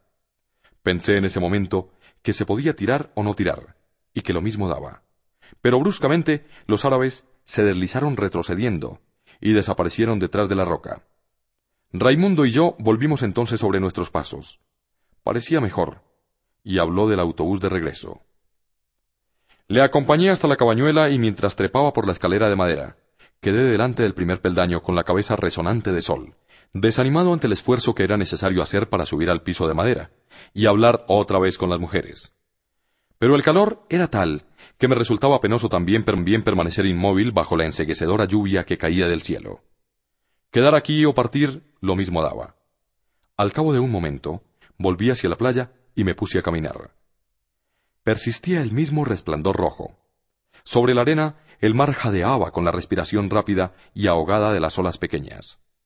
Caminaba lentamente hacia las rocas, y sentía que la frente se me hinchaba bajo el sol. Todo aquel calor pesaba sobre mí y se oponía a mi avance. Y cada vez que sentía el poderoso soplo cálido sobre el rostro, apretaba los dientes, cerraba los puños en los bolsillos del pantalón, me ponía tenso todo entero, para vencer al sol y a la opaca embriaguez que se derramaba sobre mí. Las mandíbulas se me crispaban ante cada espada de luz surgida de la arena, de la conchilla blanqueada o de un fragmento de vidrio. Caminé largo tiempo. Veía desde lejos la pequeña masa oscura de la roca, rodeada de un halo deslumbrante por la luz y el polvo del mar. Pensaba en el fresco manantial que nacía detrás de la roca. Tenía deseos de oír de nuevo el murmullo del agua, deseos de huir del sol, del esfuerzo y de los llantos de mujer, deseos, en fin, de alcanzar la sombra y su reposo. Pero cuando estuve más cerca, vi que el individuo de Raimundo había vuelto. Estaba solo. Reposaba sobre la espalda, con las manos bajo la nuca, la frente en la sombra de la roca, todo el cuerpo al sol. El albornoz humeaba en el calor. Quedé un poco sorprendido. Para mí era un asunto concluido, y había llegado allí sin pensarlo. No bien me vio, se incorporó un poco y puso la mano en el bolsillo. Yo naturalmente empuñé el revólver de Raimundo en mi chaqueta. Entonces se dejó caer de nuevo hacia atrás, pero sin retirar la mano del bolsillo. Estaba bastante lejos de él, a una decena de metros. Adivinaba su mirada por instantes entre los párpados entornados, pero más a menudo su imagen danzaba delante de mis ojos en el aire inflamado. El ruido de las olas parecía aún más perezoso, más inmóvil que a mediodía.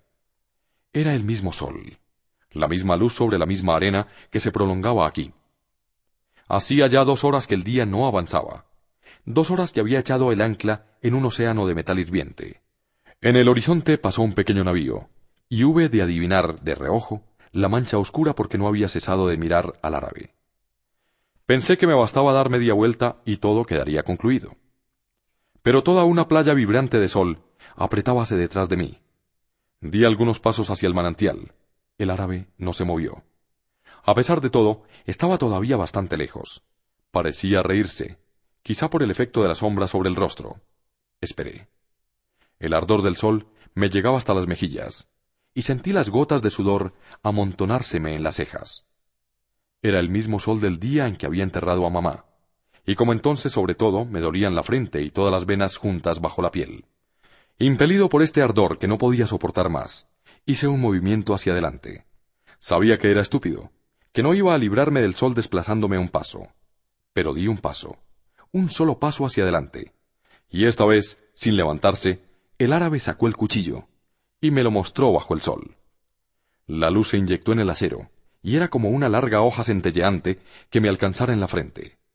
En el mismo instante el sudor amontonado en las cejas corrió de golpe sobre mis párpados, y los recubrió con un velo tibio y espeso. Tenía los ojos ciegos detrás de esta cortina de lágrimas y de sal. No sentía más que los címbalos del sol sobre la frente, e indiscutiblemente la refulgente lámina surgida del cuchillo siempre delante de mí. La espada ardiente me roía las cejas y me penetraba en los ojos doloridos. Entonces todo vaciló. El mar cargó un soplo espeso y ardiente. Me pareció que el cielo se abría en toda su extensión para dejar que lloviera fuego. Todo mi ser se distendió y crispé la mano sobre el revólver. El gatillo se dio. Toqué el vientre pulido de la culata, y allí, con el ruido seco y ensordecedor, todo comenzó. Sacudí el sudor y el sol. Comprendí que había destruido el equilibrio del día, el silencio excepcional de una playa en la que había sido feliz. Entonces tiré aún cuatro veces sobre un cuerpo inerte, en el que las balas se hundían sin que se notara. Y era como cuatro breves golpes que daba en la puerta de la desgracia. Inmediatamente después de mi arresto fui interrogado varias veces, pero se trataba de interrogatorios de identificación que no duraron largo tiempo. La primera vez el asunto pareció no interesar a nadie en la comisaría. Por el contrario, ocho días después el juez de instrucción me miró con curiosidad. Pero me preguntó para empezar solamente mi nombre y dirección, mi profesión, la fecha y el lugar de nacimiento. Luego quiso saber si había elegido abogado. Reconocí que no, y simplemente por saber, le pregunté si era absolutamente necesario tener uno. ¿Por qué? dijo. Le contesté que encontraba el asunto muy simple. Sonrió y dijo, Es una opinión. Sin embargo, ahí está la ley. Si no elige usted abogado, nosotros designaremos uno de oficio. Me pareció muy cómodo que la justicia se encargara de esos detalles. Se lo dije. Estuvo de acuerdo y llegó a la conclusión de que la ley estaba bien hecha. Al principio no le tomé en serio. Me recibió en una habitación cubierta de cortinajes. Sobre el escritorio había una sola lámpara que iluminaba el sillón donde me hizo sentar, mientras él quedaba en la oscuridad. Había leído una descripción semejante en los libros, y todo me pareció un juego. Después de nuestra conversación, por el contrario, le miré, y vi un hombre de rasgos finos, ojos azules hundidos, muy alto, con largos bigotes grises y abundantes cabellos casi blancos. Me pareció muy razonable y simpático en resumen, a pesar de algunos tiques nerviosos que le estiraban la boca. Cuando salí, hasta iba a tenderle la mano, pero recordé a tiempo que había matado a un hombre. Al día siguiente un abogado vino a verme a la prisión. Era bajito y grueso, bastante joven, con los cabellos cuidadosamente alisados. A pesar del calor, yo estaba en mangas de camisa. Llevaba traje oscuro, cuello palomita y una extraña corbata de gruesas rayas blancas y negras. Puso sobre la cama la cartera que llevaba bajo el brazo, se presentó y me dijo que había estudiado el expediente. El asunto era delicado, pero no dudaba del éxito si le tenía confianza. Le agradecí y me dijo, vamos al grano. Se sentó en la cama y me explicó que había tomado informes sobre mi vida privada. Se había sabido que mi madre había muerto recientemente en el asilo. Se había hecho entonces una investigación en Marengo. Los instructores se habían enterado de que yo había dado pruebas de insensibilidad el día del entierro de mamá. Usted comprenderá, me dijo el abogado.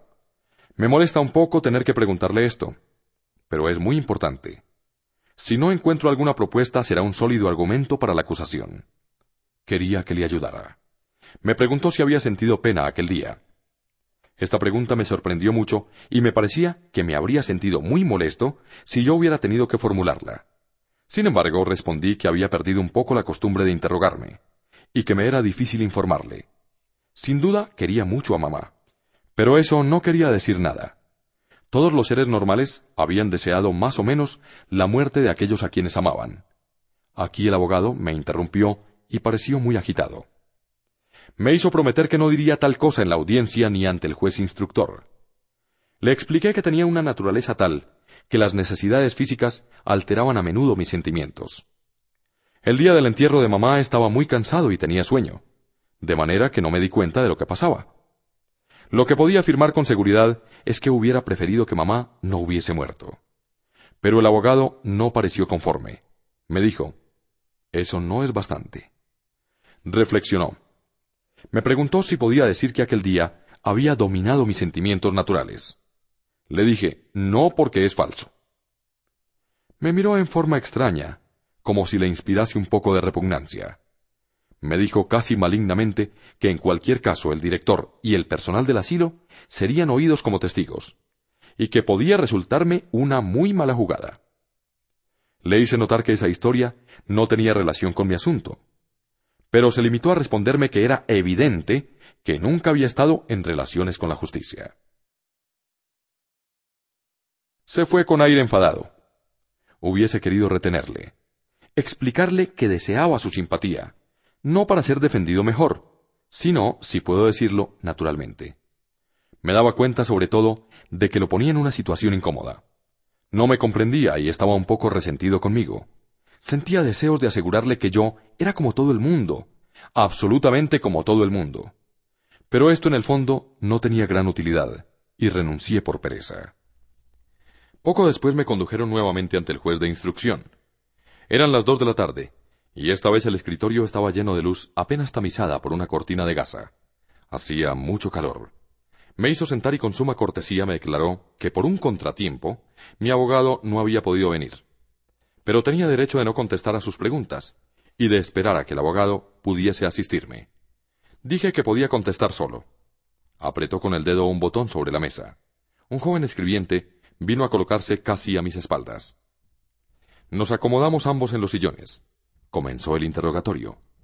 Me dijo en primer término que se me describía como un carácter taciturno y reservado, y quiso saber cuál era mi opinión. Respondí, Nunca tengo gran cosa que decir, por eso me callo. Sonrió como la primera vez. Estuvo de acuerdo en que era la mejor de las razones, y agregó, Por otra parte, esto no tiene importancia alguna. Se calló, me miró y se irguió bruscamente, diciéndome con rapidez, Quien me interesa es usted. No comprendí bien qué quería decir con eso, y no contesté nada. Hay cosas, agregó, que no entiendo en su acto. Estoy seguro de que usted me ayudará a comprenderlas. Dije que todo era muy simple. Me apremió para que describiese el día. Le relaté lo que ya le había contado, resumido para él. Raimundo, la playa, el baño, la reyerta, otra vez la playa, el pequeño manantial, el sol y los cinco disparos de revólver. A cada frase decía, bien, bien. Cuando llegué al cuerpo tendido, aprobó diciendo, bueno.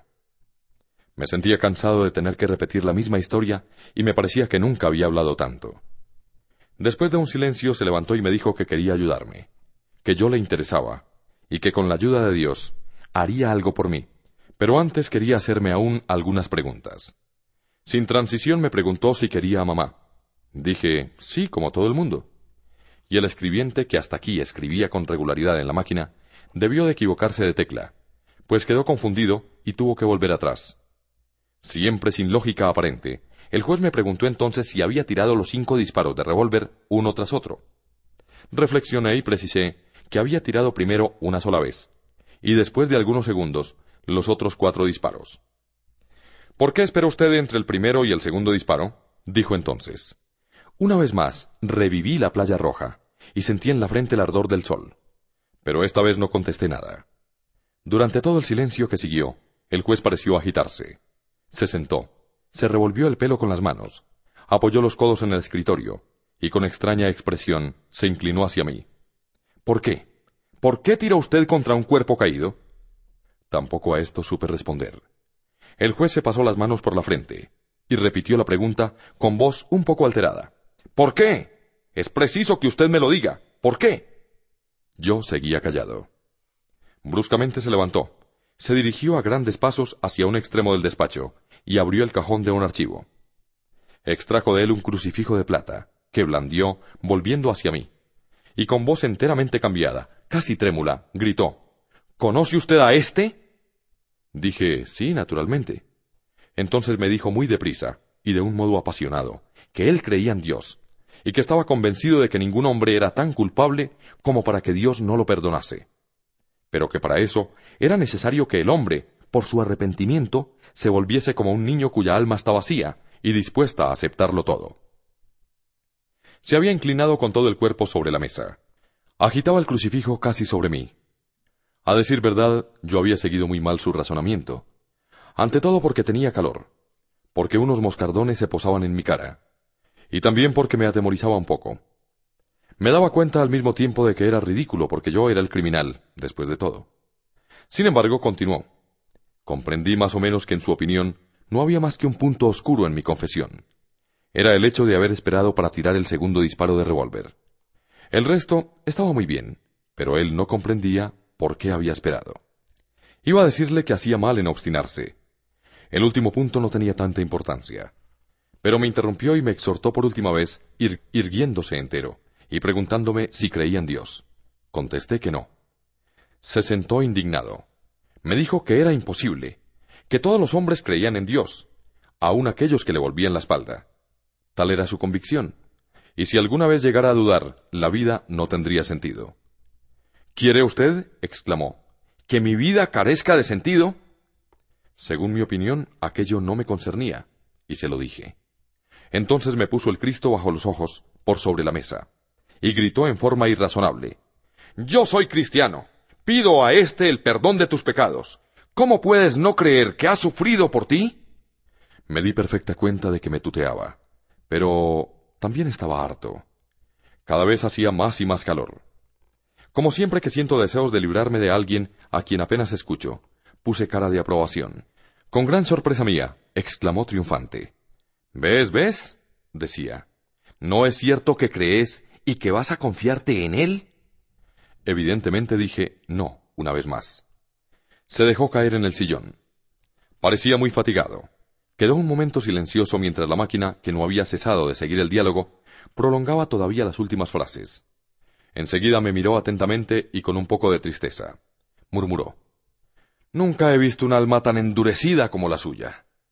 Los criminales que han comparecido delante de mí han llorado siempre ante esta imagen de dolor.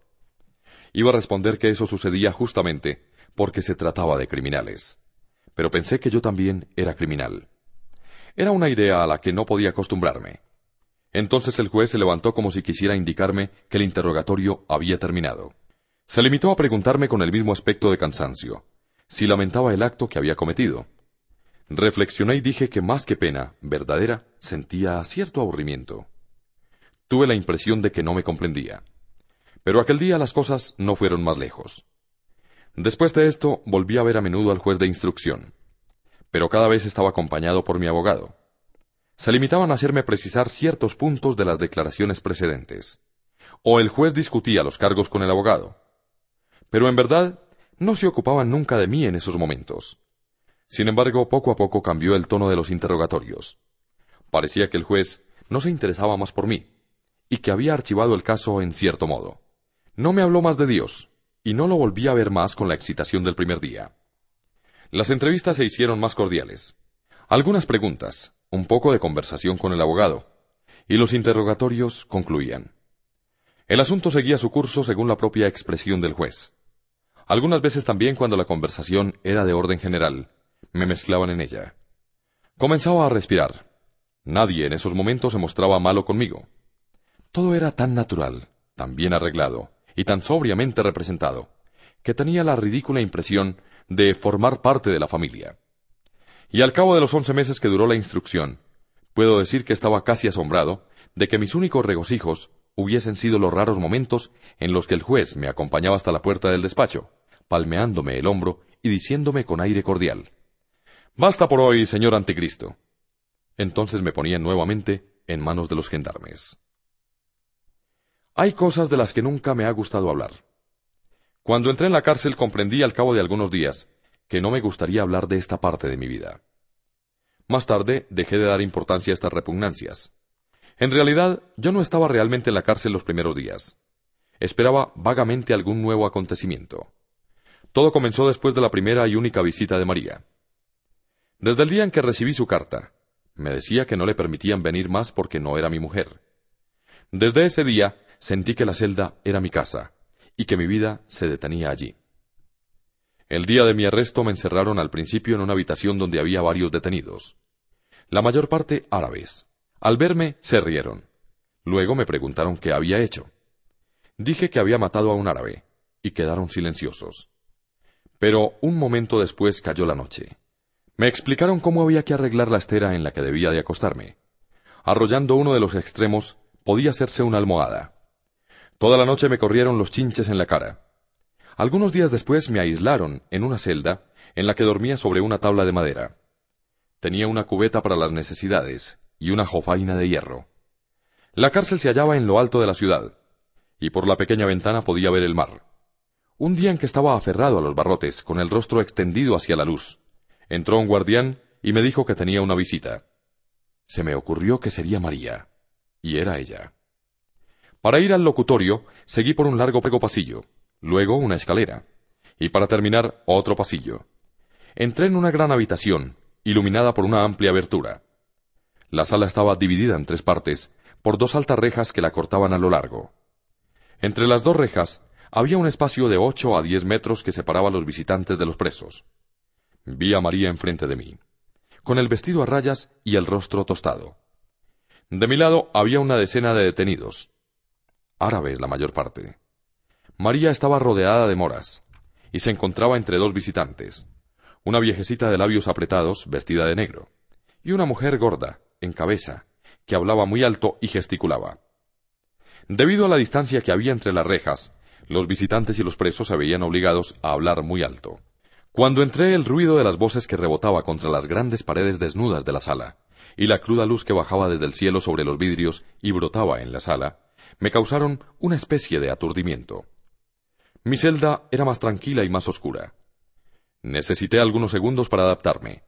Sin embargo, concluí por ver cada rostro con nitidez, destacado a plena luz. Observé que un guardián estaba sentado en el extremo del pasillo entre las dos rejas. La mayor parte de los presos árabes, así como sus familias, estaban en cuclillas frente a frente, pero no gritaban. A pesar del tumulto, lograban entenderse hablando muy bajo. El murmullo sordo, surgido desde abajo, formaba un bajo continuo a las conversaciones que se entrecruzaban por sobre las cabezas. Observé todo rápidamente y avancé hacia María. Pegada ya a la reja, me sonreía con toda el alma. La encontré muy bella, pero no supe decírselo. ¿Qué tal? me dijo muy alto. ¿Qué tal? ¿Ya lo ves? ¿Estás bien? ¿Tienes todo lo que precisas? Sí, todo. Nos callamos y María seguía sonriendo. La mujer gorda aullaba a mi vecino, sin duda el marido, un sujeto alto, rubio, de mirada franca.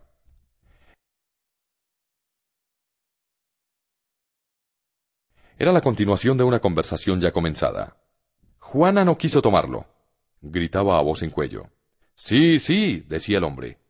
Le dije que al salir volverías a llevártelo, pero no quiso tomarlo. María me gritó por su parte que Raimundo me mandaba saludos. Dije gracias, pero mi voz quedó tapada por el vecino, que preguntó si estaba bien. Su mujer rió, y dijo que nunca se había sentido mejor. El vecino de la izquierda, un jovenzuelo de manos finas, no decía nada. Noté que estaba frente a la viejecita, y que ambos se miraban con intensidad. Pero no tuve tiempo de observarlos más, porque María me gritó que era necesario tener esperanzas. Dije sí. Al tiempo la miraba y tenía deseos de oprimirle el hombro por encima del vestido. Tenía deseos de tocar la tela fina, pues no sabía qué otra cosa podía esperar. Pero sin duda era lo que María quería decir, porque seguía sonriendo. Yo no veía más que el brillo de sus dientes y los pequeños pliegues de sus ojos. Gritó de nuevo. Saldrás y nos casaremos. Respondí. ¿Lo crees? Pero lo dije sobre todo por decir algo. Dijo entonces rápidamente, y siempre muy alto, que sí, que saldría libre y que volveríamos a bañarnos. Pero la otra mujer aullaba por su lado, y decía que había dejado un canasto en la portería. Enumeraba todo lo que había puesto en él. Habría que verificarlo, pues todo costaba caro. El otro vecino y su madre seguían mirándose. El murmullo de los árabes continuaba por debajo de nosotros. Afuera la luz pareció hincharse contra la ventana. Se derramó sobre todos los rostros como un jugo fresco. Me sentía un poco enfermo, y hubiese querido irme. El ruido me hacía daño. Pero por otro lado, quería aprovechar aún más la presencia de María. No sé cuánto tiempo pasó. María me habló de su trabajo y no cesaba de sonreír. Se cruzaban los murmullos, los gritos y las conversaciones. El único islote de silencio estaba a mi lado, en el muchacho y la anciana, que se miraban. Poco a poco los árabes fueron llevados. No bien salió el primero, casi todo el mundo cayó. La viejecita se aproximó a los barrotes, y al mismo tiempo un guardián hizo una señal al hijo. dijo. Hasta pronto, mamá. Y ella pasó la mano entre dos barrotes para hacerle un saludo lento y prolongado. La viejecita se fue mientras un hombre entraba y ocupaba el lugar, con el sombrero en la mano. Se introdujo a otro preso y hablaron con animación, pero a media voz porque la habitación había vuelto a quedar silenciosa. Vinieron a buscar al vecino de la derecha, y su mujer le dijo sin bajar el tono, como si no hubiese notado que ya no era necesario gritar. Cuídate y fíjate en lo que haces. Luego me llegó el turno. María hizo ademán de besarme. Me volví antes de salir. Permanecía inmóvil, con el rostro apretado contra la reja, con la misma sonrisa abierta y crispada. Poco después me escribió. Y a partir de ese momento comenzaron las cosas de las que nunca me ha gustado hablar. De todos modos, no se debe exagerar nada, y para mí resultó más fácil que para otros. Al principio de la detención, lo más duro fue que tenía pensamientos de hombre libre. Por ejemplo, sentía deseos de estar en una playa y de bajar hacia el mar, al imaginar el ruido de las primeras olas bajo las plantas de los pies, la entrada del cuerpo en el agua y el alivio que encontraba, sentía de golpe cuánto se habían estrechado los muros de la prisión. Pero esto duró algunos meses. Después no tuve sino pensamientos de presidiario. Esperaba el paseo cotidiano, que daba por el patio o la visita del abogado. Disponía muy bien del resto del tiempo. Pensé a menudo entonces que si me hubiesen hecho vivir en el tronco de un árbol seco, sin otra ocupación que la de mirar la flor del cielo sobre la cabeza. Me habría acostumbrado poco a poco. Hubiese esperado el paso de los pájaros, y el encuentro de las nubes, como esperaba aquí las curiosas corbatas de mi abogado, y como en otro mundo esperaba pacientemente el sábado para estrechar el cuerpo de María. Después de todo, pensándolo bien, no estaba en un árbol seco. Había otros más desgraciados que yo. Por otra parte, mamá tenía la idea, y la repetía a menudo, de que uno acaba por acostumbrarse a todo. En cuanto a lo demás, en general, no iba tan lejos. Los primeros meses fueron duros, pero precisamente por el esfuerzo que debía hacer, ayudaba a pasarlos. Por ejemplo, estaba atormentado por el deseo de una mujer. Era natural. Yo era joven. No pensaba nunca en María particularmente, pero pensaba de tal manera en una mujer, en las mujeres, en todas las que había conocido, en todas las circunstancias en las que las había amado, que la celda se llenaba con todos sus rostros y se poblaba con mis deseos. En cierto sentido, esto me desequilibraba, pero en otro mataba el tiempo. Había concluido por ganar la simpatía del guardián jefe, que acompañaba al mozo de la cocina a la hora de las comidas. Él fue quien primero me habló de mujeres. Me dijo que era la primera cosa de la que se quejaban los otros. Le dije que yo era como ellos, y que encontraba injusto este tratamiento. Pero, dijo, precisamente para eso los ponen a ustedes en la cárcel. ¿Cómo para eso? Pues sí, la libertad es eso. Se les priva de la libertad. Nunca había pensado en ello. Asentí. Es verdad. Le dije, si no, ¿dónde estaría el castigo? Sí, usted comprende las cosas. Los demás no pero concluyen por satisfacerse por sí mismos. El guardián se marchó enseguida. Hubo también los cigarrillos. Cuando entré en la cárcel me quitaron el cinturón, los cordones de los zapatos, la corbata y todo lo que llevaba en los bolsillos, especialmente los cigarrillos. Una vez en la celda pedí que me los devolvieran, pero se me dijo que estaba prohibido. Los primeros días fueron muy duros. Quizá haya sido esto lo que más me abatió chupaba trozos de madera que arrancaba de la tabla de la cama. Soportaba durante todo el día una náusea perpetua. No comprendía por qué me privaban de aquello que no hacía mal a nadie. Más tarde comprendí que también formaba parte del castigo. Pero ya me había acostumbrado a no fumar más, y este castigo había dejado de ser tal para mí. Fuera de estas molestias no me sentía demasiado desgraciado. Una vez más, todo el problema consistía en matar el tiempo. A partir del instante en que aprendí a recordar, concluí por no aburrirme en absoluto. Me ponía a veces a pensar en mi cuarto, y con la imaginación salía de un rincón para volver detallando mentalmente todo lo que encontraba en el camino. Al principio lo hacía rápidamente, pero cada vez que volvía a empezar era un poco más largo. Recordaba cada mueble, y de cada uno, cada objeto que en él se encontraba, y de cada objeto, todos los detalles, y de los detalles una incrustación, una grieta o un borde gastado, los colores y las imperfecciones. Al mismo tiempo ensayaba no perder el hilo del inventario, hacer una enumeración completa. Es cierto que fue al cabo de algunas semanas, pero podía pasar horas nada más que con enumerar lo que se encontraba en mi cuarto. Así cuanto más reflexionaba, más cosas desconocidas u olvidadas extraía de la memoria. Comprendí entonces que un hombre que no hubiera vivido más que un solo día podía vivir fácilmente cien años en una cárcel. Tendría bastantes recuerdos para no aburrirse. En cierto sentido, era una ventaja. Existía también el sueño. Al principio dormía mal por la noche y nada durante el día. Poco a poco las noches fueron mejores y pude también dormir de día. Puedo decir que en los últimos meses dormía de 16 a 18 horas por día. Me quedaban por lo tanto seis horas para matar con comida, las necesidades naturales, los recuerdos y la historia del checoslovaco. Entre el jergón y la tabla de la cama había encontrado en efecto, casi pegado al género, un viejo trozo de periódico, amarillento y transparente. Relataba un hecho policial cuyo comienzo faltaba, pero que había debido ocurrir en Checoslovaquia. Un hombre había partido de un pueblo checo para hacer fortuna. Al cabo de veinticinco años, había regresado rico, con su mujer y un hijo. La madre y una hermana dirigían un hotel en el pueblo natal. Para sorprenderlas, había dejado a la mujer y al hijo en otro establecimiento, y había ido a casa de la madre, que no le había reconocido cuando entró. Por broma se le ocurrió tomar una habitación. Había mostrado el dinero. Durante la noche, la madre y la hermana le habían asesinado a martillazos, para robarle, y habían arrojado el cuerpo al río. Por la mañana había venido la mujer, y sin saberlo, había revelado la identidad del viajero. La madre se había ahorcado. La hermana se había arrojado a un pozo. Debo de haber leído esta historia miles de veces. Por un lado, era inverosímil. Por otro, era natural. De todos modos, me parecía que el viajero lo había merecido en parte, y que nunca se debe jugar. Así pasó el tiempo, con las horas del sueño, los recuerdos, la lectura del hecho policial y la alteración de la luz y de la sombra. Había leído que en la cárcel se concluía por perder la noción del tiempo.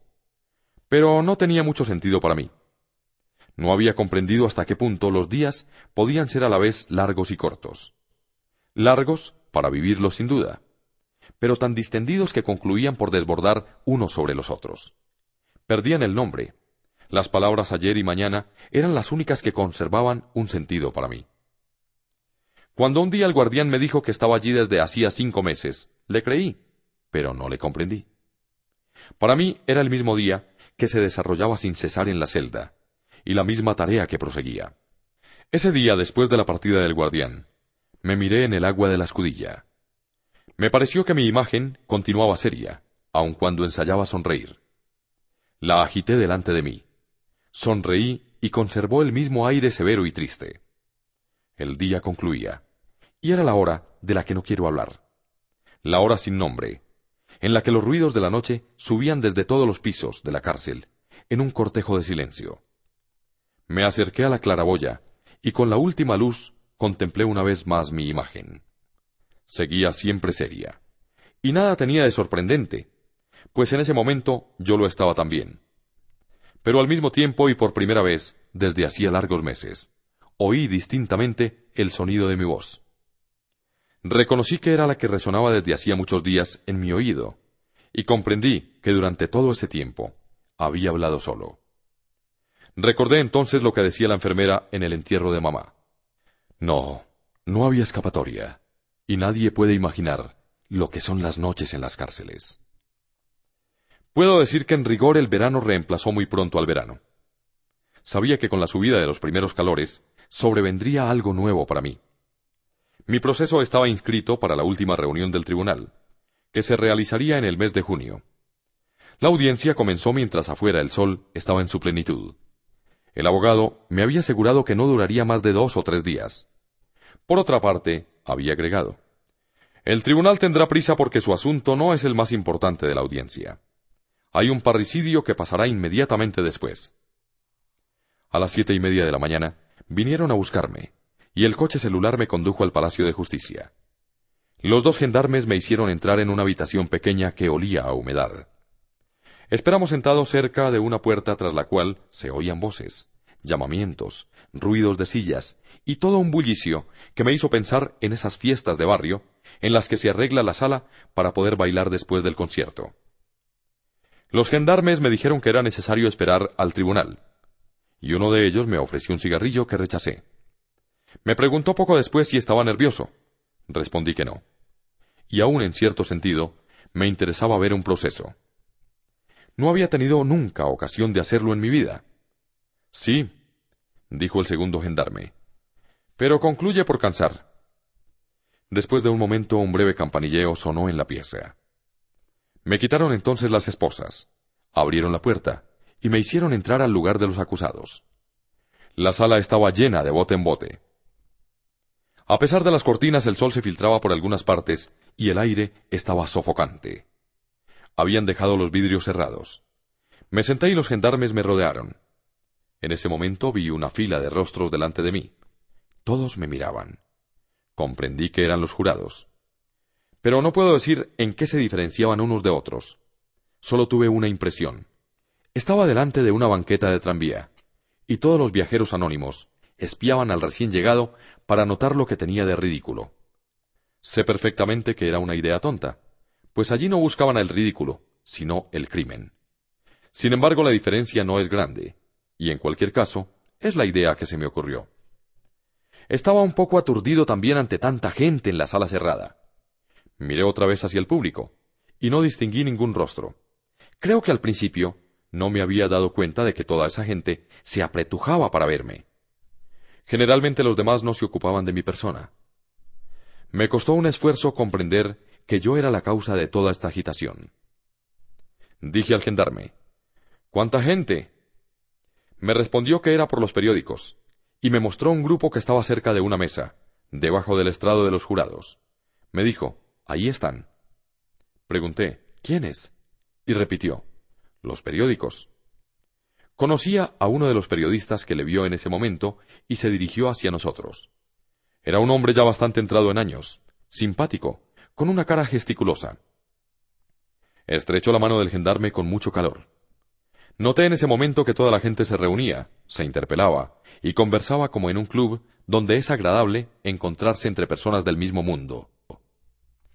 Me expliqué también la extraña impresión que sentía de estar de más, de ser un poco intruso. Sin embargo, el periodista se dirigió a mí, sonriente.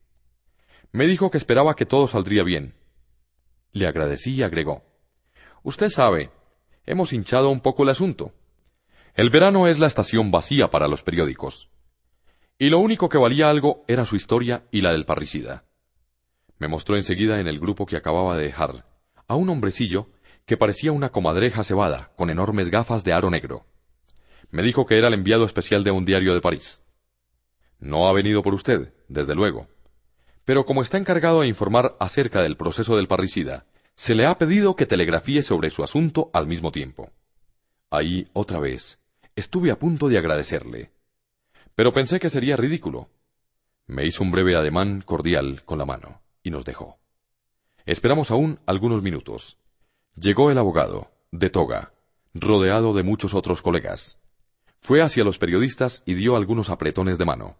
Bromearon, rieron, y parecían sentirse muy a gusto hasta el momento en que el campanilleo sonó en la sala. Todos volvieron a sus lugares. El abogado vino hacia mí, me estrechó la mano y me aconsejó que contestara brevemente a las preguntas que se me formularan, que no tomara la iniciativa y que confiara en él para todo lo demás. Oí el ruido de una silla que hacían retroceder a la izquierda, y vi a un hombre alto, delgado, vestido de rojo, con lentes, que se estaba arreglando cuidadosamente la toga. Era el procurador. Un ujier anunció la presencia del tribunal. En el mismo momento comenzaron a zumbar dos enormes ventiladores. Tres jueces, dos de negro y el tercero de rojo, entraron con expedientes y caminaron rápidamente hacia el estrado, que dominaba la sala. El hombre de toga roja se sentó en el sillón del centro, colocó el birrete delante de sí, se enjugó el pequeño cráneo calvo con un pañuelo, y declaró que la audiencia quedaba abierta. Los periodistas tenían ya la estilográfica en la mano. Aparentaban todos el mismo aire indiferente y un poco zumbón. Sin embargo, uno de ellos, mucho más joven, vestido de franela gris con corbata azul, había dejado la estilográfica delante de sí y me miraba. En su rostro un poco asimétrico, no veía más que los dos ojos, muy claros, que me examinaban atentamente sin expresar nada definible. Y tuve la singular impresión de ser mirado por mí mismo. Quizá haya sido por esto, o también porque no conocía las costumbres del lugar, pero no comprendí claramente todo lo que ocurrió enseguida. El sorteo de los jurados, las preguntas planteadas por el presidente al abogado, al procurador y al jurado. Cada vez, todas las cabezas de los jurados se volvían al mismo tiempo hacia el tribunal. Una rápida lectura del acta de acusación, en la que reconocía nombres de lugares y de personas y nuevas preguntas al abogado. El presidente dijo que iba a proceder al llamado de los testigos. El ujier leyó unos nombres que me atrajeron la atención. Del seno del público, informe un momento antes. Vi levantarse uno por uno, para desaparecer enseguida por una puerta lateral, al director y al portero del asilo, al viejo Tomás Pérez, a Raimundo, a Mason, a Salamano y a María. Esta me hizo una ligera seña ansiosa. Estaba asombrado aún de no haberlos visto antes, cuando al llamado de su nombre se levantó el último, Celeste. Reconocí a su lado a la mujercita del restaurante, con la chaqueta y el aire preciso y decidido. Me miraba con intensidad. Pero no tuve tiempo de reflexionar porque el presidente tomó la palabra. Dijo que iba a comenzar la verdadera audiencia, y que creía inútil recomendar al público que conservara la calma. Según él estaba allí para dirigir con imparcialidad la audiencia de un asunto que quería considerar con objetividad. La sentencia dictada por el jurado sería adoptada con espíritu de justicia, y en cualquier caso haría desalojar la sala al menor incidente.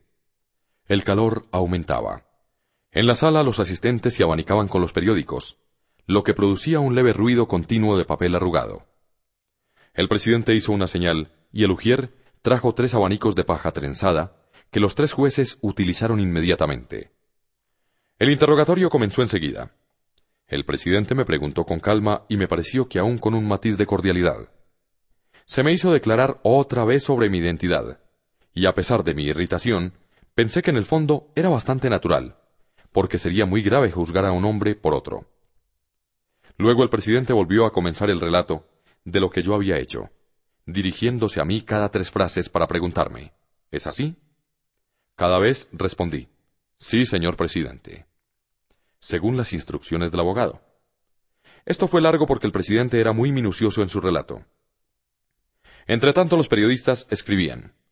Yo sentía la mirada del periodista más joven y de la pequeña autómata. La banqueta de tranvía se había vuelto toda entera hacia el presidente. Este tosió, ojeó el expediente y se volvió hacia mí abanicándose. Me dijo que debía abordar ahora cuestiones aparentemente extrañas al asunto, pero que quizá le tocasen bien de cerca. Comprendí que iba a hablarme otra vez de mamá, y sentí al mismo tiempo cuánto me aburría. Me preguntó por qué había puesto a mamá en el asilo. Contesté que porque carecía de dinero para hacerla atender y cuidar. Me preguntó si me había costado personalmente. Y contesté que ni mamá ni yo esperábamos nada el uno del otro, ni de nadie por otra parte, y que ambos nos habíamos acostumbrado a nuestras vidas. El presidente dijo entonces que no quería insistir sobre este punto, y preguntó al procurador si no tenía otra pregunta que formularme. El procurador estaba medio vuelto de espaldas hacia mí, y sin mirarme declaró que con la autorización del presidente querría saber si yo había vuelto al manantial con la intención de matar al árabe. No, dije. Entonces, ¿por qué estaba armado? ¿Y por qué volver a ese lugar precisamente? Dije que era el azar. Y el procurador señaló con acento cruel. Nada más por el momento. Todo fue enseguida un poco confuso, por lo menos para mí.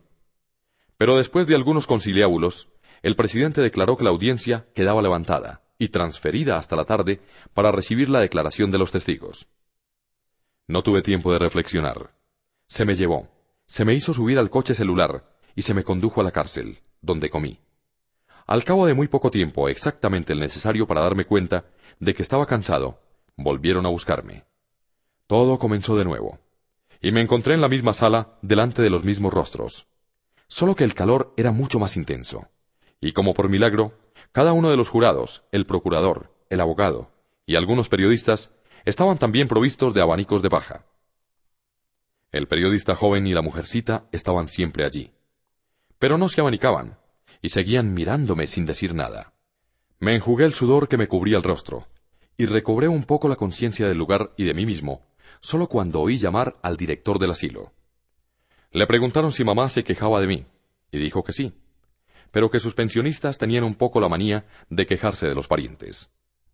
El presidente le hizo precisar si ella me reprochaba el haberla puesto en el asilo, y el director dijo otra vez que sí, pero esta vez no agregó nada. A otra pregunta contestó que había quedado sorprendido de mi calma el día del entierro. Le preguntaron qué entendía por calma. El director miró entonces la punta de sus zapatos y dijo que yo no había querido ver a mamá, que no había llorado ni una sola vez, y que después del entierro había partido enseguida, sin recogerme ante su tumba. Otra cosa le había sorprendido. Un empleado de pompas fúnebres le había dicho que yo no sabía la edad de mamá. Hubo un momento de silencio, y el presidente le preguntó si estaba seguro de que era de mí de quien había hablado. Como el director no comprendía la pregunta, le dijo, Así lo dispone la ley. Luego el presidente preguntó al abogado general si quería interrogar al testigo, y el procurador gritó, Oh, no, es suficiente. Con tal ostentación y tal mirada triunfante hacia mi lado, que por primera vez, desde hacía muchos años, tuve un estúpido deseo de llorar porque sentí cuánto me detestaba toda esa gente. Después de haber preguntado al jurado y al abogado si tenían preguntas que formular, el presidente oyó al portero. Para él como para todos los demás, se repitió el mismo ceremonial. Cuando llegó el portero me miró y apartó la vista. Respondió a las preguntas que se le formularon. Dijo que yo no había querido ver a mamá, que había fumado, que había dormido y tomado café con leche. Sentí entonces que algo agitaba a toda la sala, y por primera vez comprendí que era culpable. Hicieron repetir al portero la historia del café con leche y la del cigarrillo. El abogado general me miró con brillo irónico en los ojos. En ese momento el abogado preguntó al portero si no había fumado conmigo. Pero el procurador se opuso violentamente a esta pregunta. ¿Quién es aquí el criminal ¿Y cuáles son los métodos que consisten en manchar a los testigos de la acusación para desvirtuar testimonios que no por eso resultan menos aplastantes? Pese a todo, el presidente ordenó al portero que respondiese a la pregunta. El viejo dijo con aire cohibido Sé perfectamente que hice mal, pero no me atreví a rehusar el cigarrillo que el señor me ofreció. En último lugar me preguntaron si no tenía nada que agregar. Nada, Respondí solamente que el testigo tiene razón. Es verdad que le ofrecí un cigarrillo. El portero me miró entonces con un poco de asombro y una especie de gratitud. Vaciló. Luego dijo que era él quien me había ofrecido el café con leche. El abogado triunfó ruidosamente y declaró que los jurados apreciarían. Pero el procurador atronó sobre nuestras cabezas y dijo Sí, los señores jurados apreciarán y llegarán a la conclusión de que un extraño podía proponer tomar café, pero que un hijo debía rechazarlo delante del cuerpo de la que le había dado la vida. El portero volvió a su asiento. Cuando llegó el turno a Tomás Pérez, un ujier tuvo que sostenerlo hasta la barra. Pérez dijo que había conocido principalmente a mi madre, y que no me había visto más que una vez, el día del entierro. Le preguntaron qué había hecho yo ese día, y respondió Ustedes comprenderán. Me sentía demasiado apenado, de manera que nada vi.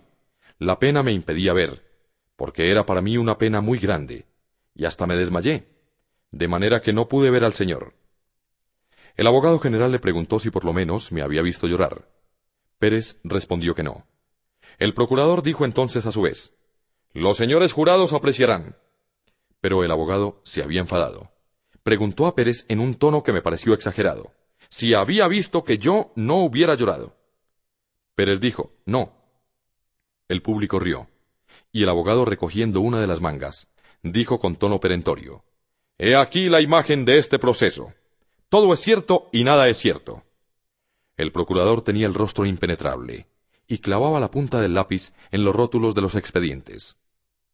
Después de cinco minutos de suspensión durante los cuales el abogado me dijo que todo iba bien, se oyó que la defensa citaba a Celeste. La defensa era yo. Celeste echaba miradas hacia mi lado, de cuando en cuando, y daba vueltas a un Panamá entre las manos. Llevaba el traje nuevo que se ponía para ir conmigo algunos domingos a las carreras de caballos. Pero creo que no había podido ponerse el cuello porque llevaba solamente un botón de cobre para mantener cerrada la camisa. Le preguntaron si yo era cliente suyo, y dijo, sí, pero también era un amigo. Lo que pensaba de mí, y respondió que yo era un hombre. ¿Qué entendía por eso? Y declaró que todo el mundo sabía lo que eso quería decir. Si había notado que era reservado y se limitó a reconocer que yo no hablaba para decir nada. El abogado general le preguntó si yo pagaba regularmente la pensión. Celeste se rió y declaró, esos eran detalles entre nosotros. Le preguntaron otra vez qué pensaba de mi crimen. Apoyó entonces las manos en la barra, y se veía que había preparado alguna respuesta. Dijo, Para mí es una desgracia. Todo el mundo sabe lo que es una desgracia. Lo deja a uno sin defensa. Y bien, para mí es, una desgracia. Iba a continuar, pero el presidente le dijo que estaba bien, y que se le agradecía. Entonces Celeste quedó un poco perplejo, pero declaró que quería decir algo más. Se le pidió que fuese breve repitió aún que era una desgracia. Y el presidente dijo, Sí, de acuerdo, pero estamos aquí para juzgar desgracias de este género. Muchas gracias.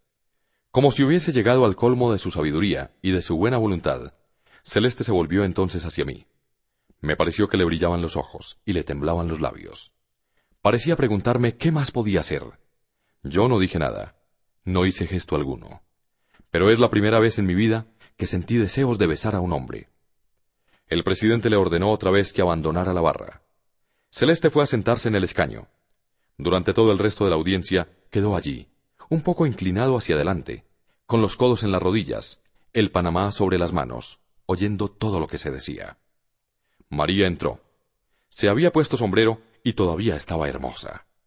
Pero me gustaba más con la cabeza descubierta. Desde el lugar en que estaba adivinaba el ligero peso de sus senos y reconocía el labio inferior siempre un poco abultado. Parecía muy nerviosa. Le preguntaron enseguida desde cuándo me conocía. Indicó la época en que trabajaba con nosotros. El presidente quiso saber cuáles eran sus relaciones conmigo. Dijo que era mi amiga. A otra pregunta, contestó que era cierto que debía casarse conmigo. El procurador que hojeaba un expediente le preguntó con tono brusco cuándo comenzó nuestra unión. Ella indicó la fecha. El procurador señaló con aire indiferente que le parecía que era el día siguiente al de la muerte de mamá. Luego dijo con ironía que no querría insistir sobre una situación delicada, que comprendía muy bien los escrúpulos de María, pero, y aquí su acento se volvió más duro, que su deber le ordenaba pasar por encima de las conveniencias. Pidió pues a María que resumiera el día en el que yo la había conocido. María no quería hablar, pero ante la insistencia del procurador recordó el baño, la ida al cine y el regreso a mi casa. El abogado general dijo que después de las declaraciones de María en el sumario de instrucción, había consultado los programas de esta fecha. Agregó que la propia María diría qué película pasaban entonces. Con voz casi inaudible, María indicó que en efecto era una película de Fernandel. Cuando concluyó, el silencio era completo en la sala. El procurador se levantó entonces muy gravemente, y con voz que me pareció verdaderamente conmovida, el dedo tendido hacia mí, articuló lentamente. Señores jurados, al día siguiente de la muerte de su madre, este hombre tomaba baños, comenzaba una unión irregular, e iba a reír con una película cómica. No tengo nada más que decir. Volvió a sentarse, siempre en medio del silencio. Pero de golpe María estalló en sollozos. Dijo que no era así, que había otra cosa, que la forzaban a decir lo contrario de lo que pensaba, que me conocía bien y que no había hecho nada malo. Pero el Ujier, a una señal del presidente, la llevó y la audiencia prosiguió. Enseguida se escuchó, pero apenas, a Mason, quien declaró que yo era un hombre honrado, y que diría más, era un hombre bueno. Apenas se escuchó también a Salamano, cuando recordó que había tratado bien a su perro, y cuando respondió a una pregunta sobre mi madre y sobre mí, diciendo que yo no tenía nada más que decir a mamá, y que por eso la había puesto en el asilo. Hay que comprender, decía Salamano, hay que comprender. Pero nadie parecía comprender. Se lo llevaron. Luego llegó el turno a Raimundo, que era el último testigo. Me hizo una ligera señal y dijo al instante que yo era inocente. Pero el presidente declaró que no se le pedían apreciaciones, sino hechos. Le invitó a esperar las preguntas para responder, Le hicieron precisar sus relaciones con la víctima. Raimundo aprovechó para decir que era a él a quien este último odiaba, desde que había abofeteado a su hermana. Sin embargo, el presidente le preguntó si la víctima no tenía algún motivo para odiarme. Raimundo dijo que mi presencia en la playa era fruto de la casualidad. Entonces el procurador le preguntó cómo era que la carta origen del drama había sido escrita por mí. Raimundo respondió que era una casualidad. El procurador redargulló que la casualidad tenía ya muchas fechorías sobre su conciencia en este asunto. Quiso saber si era por casualidad que yo no había intervenido cuando Raimundo abofeteó a su amante. Por casualidad que yo había servido de testigo en la comisaría. Por casualidad aún que mis declaraciones con motivo de ese testimonio habían resultado de pura complacencia. Para concluir, preguntó a Raimundo cuáles eran sus medios de vida. Y como el último respondiera, guarda almacén, el abogado general declaró a los jurados que el testigo ejercía notoriamente el oficio de proxeneta. Yo era su cómplice y su amigo. Se trataba de un drama carapuloso de la más baja especie, agravado por el hecho de tener delante a un monstruo moral. Raimundo quiso defenderse y el abogado protestó. Pero se le dijo que debía dejar terminar al procurador. Este dijo, Tengo poco que agregar. ¿Era amigo suyo? preguntó a Raimundo. Sí, dijo éste. Era mi camarada. El abogado general me formuló entonces la misma pregunta, y yo miré a Raimundo, que no apartó la vista. Respondí sí. El procurador se volvió hacia el jurado y declaró El mismo hombre que al día siguiente al de la muerte de su madre se entregaba al desenfreno más vergonzoso, mató por razones fútiles, y para liquidar un incalificable asunto de costumbres inmorales. Volvió a sentarse. Pero el abogado, al tope de la paciencia, gritó levantando los brazos de manera que las mangas, al caer, descubrieron los pliegues de la camisa almidonada. En fin, se le acusa de haber enterrado a su madre o de haber matado a un hombre. El público rió. El procurador se reincorporó una vez más, se envolvió en la toga y declaró que era necesario tener la ingenuidad del honorable defensor para no advertir que entre estos dos órdenes de hechos existía una relación profunda, patética, esencial. Sí, gritó con fuerza. Yo acuso a este hombre de haber enterrado a su madre con corazón de criminal. Esta declaración pareció tener considerable efecto sobre el público. El abogado se encogió de hombros y enjugó el sudor que le cubría la frente. Pero él mismo parecía vencido, y comprendí que las cosas no iban bien para mí. Todo fue muy rápido después. La audiencia se levantó. Al salir del Palacio de Justicia para subir al coche, reconocí en un breve instante el olor y el color de la noche de verano.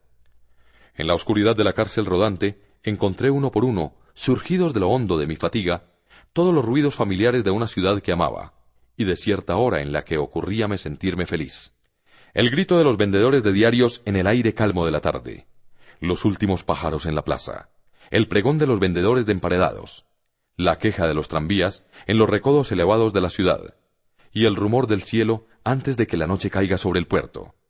Todo esto recomponía para mí un itinerario de ciego, que conocía bien antes de entrar en la cárcel.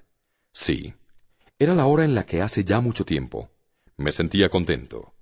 Entonces me esperaba siempre un sueño ligero y sin pesadillas. Y sin embargo, había cambiado, pues a la espera del día siguiente fue la celda lo que volví a encontrar como si los caminos familiares trazados en los cielos de verano pudiesen conducir tanto a las cárceles como a los sueños inocentes. Aún en el banquillo de los acusados es siempre interesante oír hablar de uno mismo. Durante los alegatos del procurador y del abogado, puedo decir que se habló mucho de mí, y quizá más de mí que de mi crimen.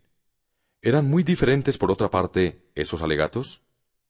El abogado levantaba los brazos y defendía mi culpabilidad, pero con excusas. El procurador tendía las manos y denunciaba mi culpabilidad, pero sin excusas. Una cosa, empero, me molestaba vagamente. Pese a mis preocupaciones, estaba a veces tentado de intervenir, y el abogado me decía entonces Cállese, conviene más para la defensa.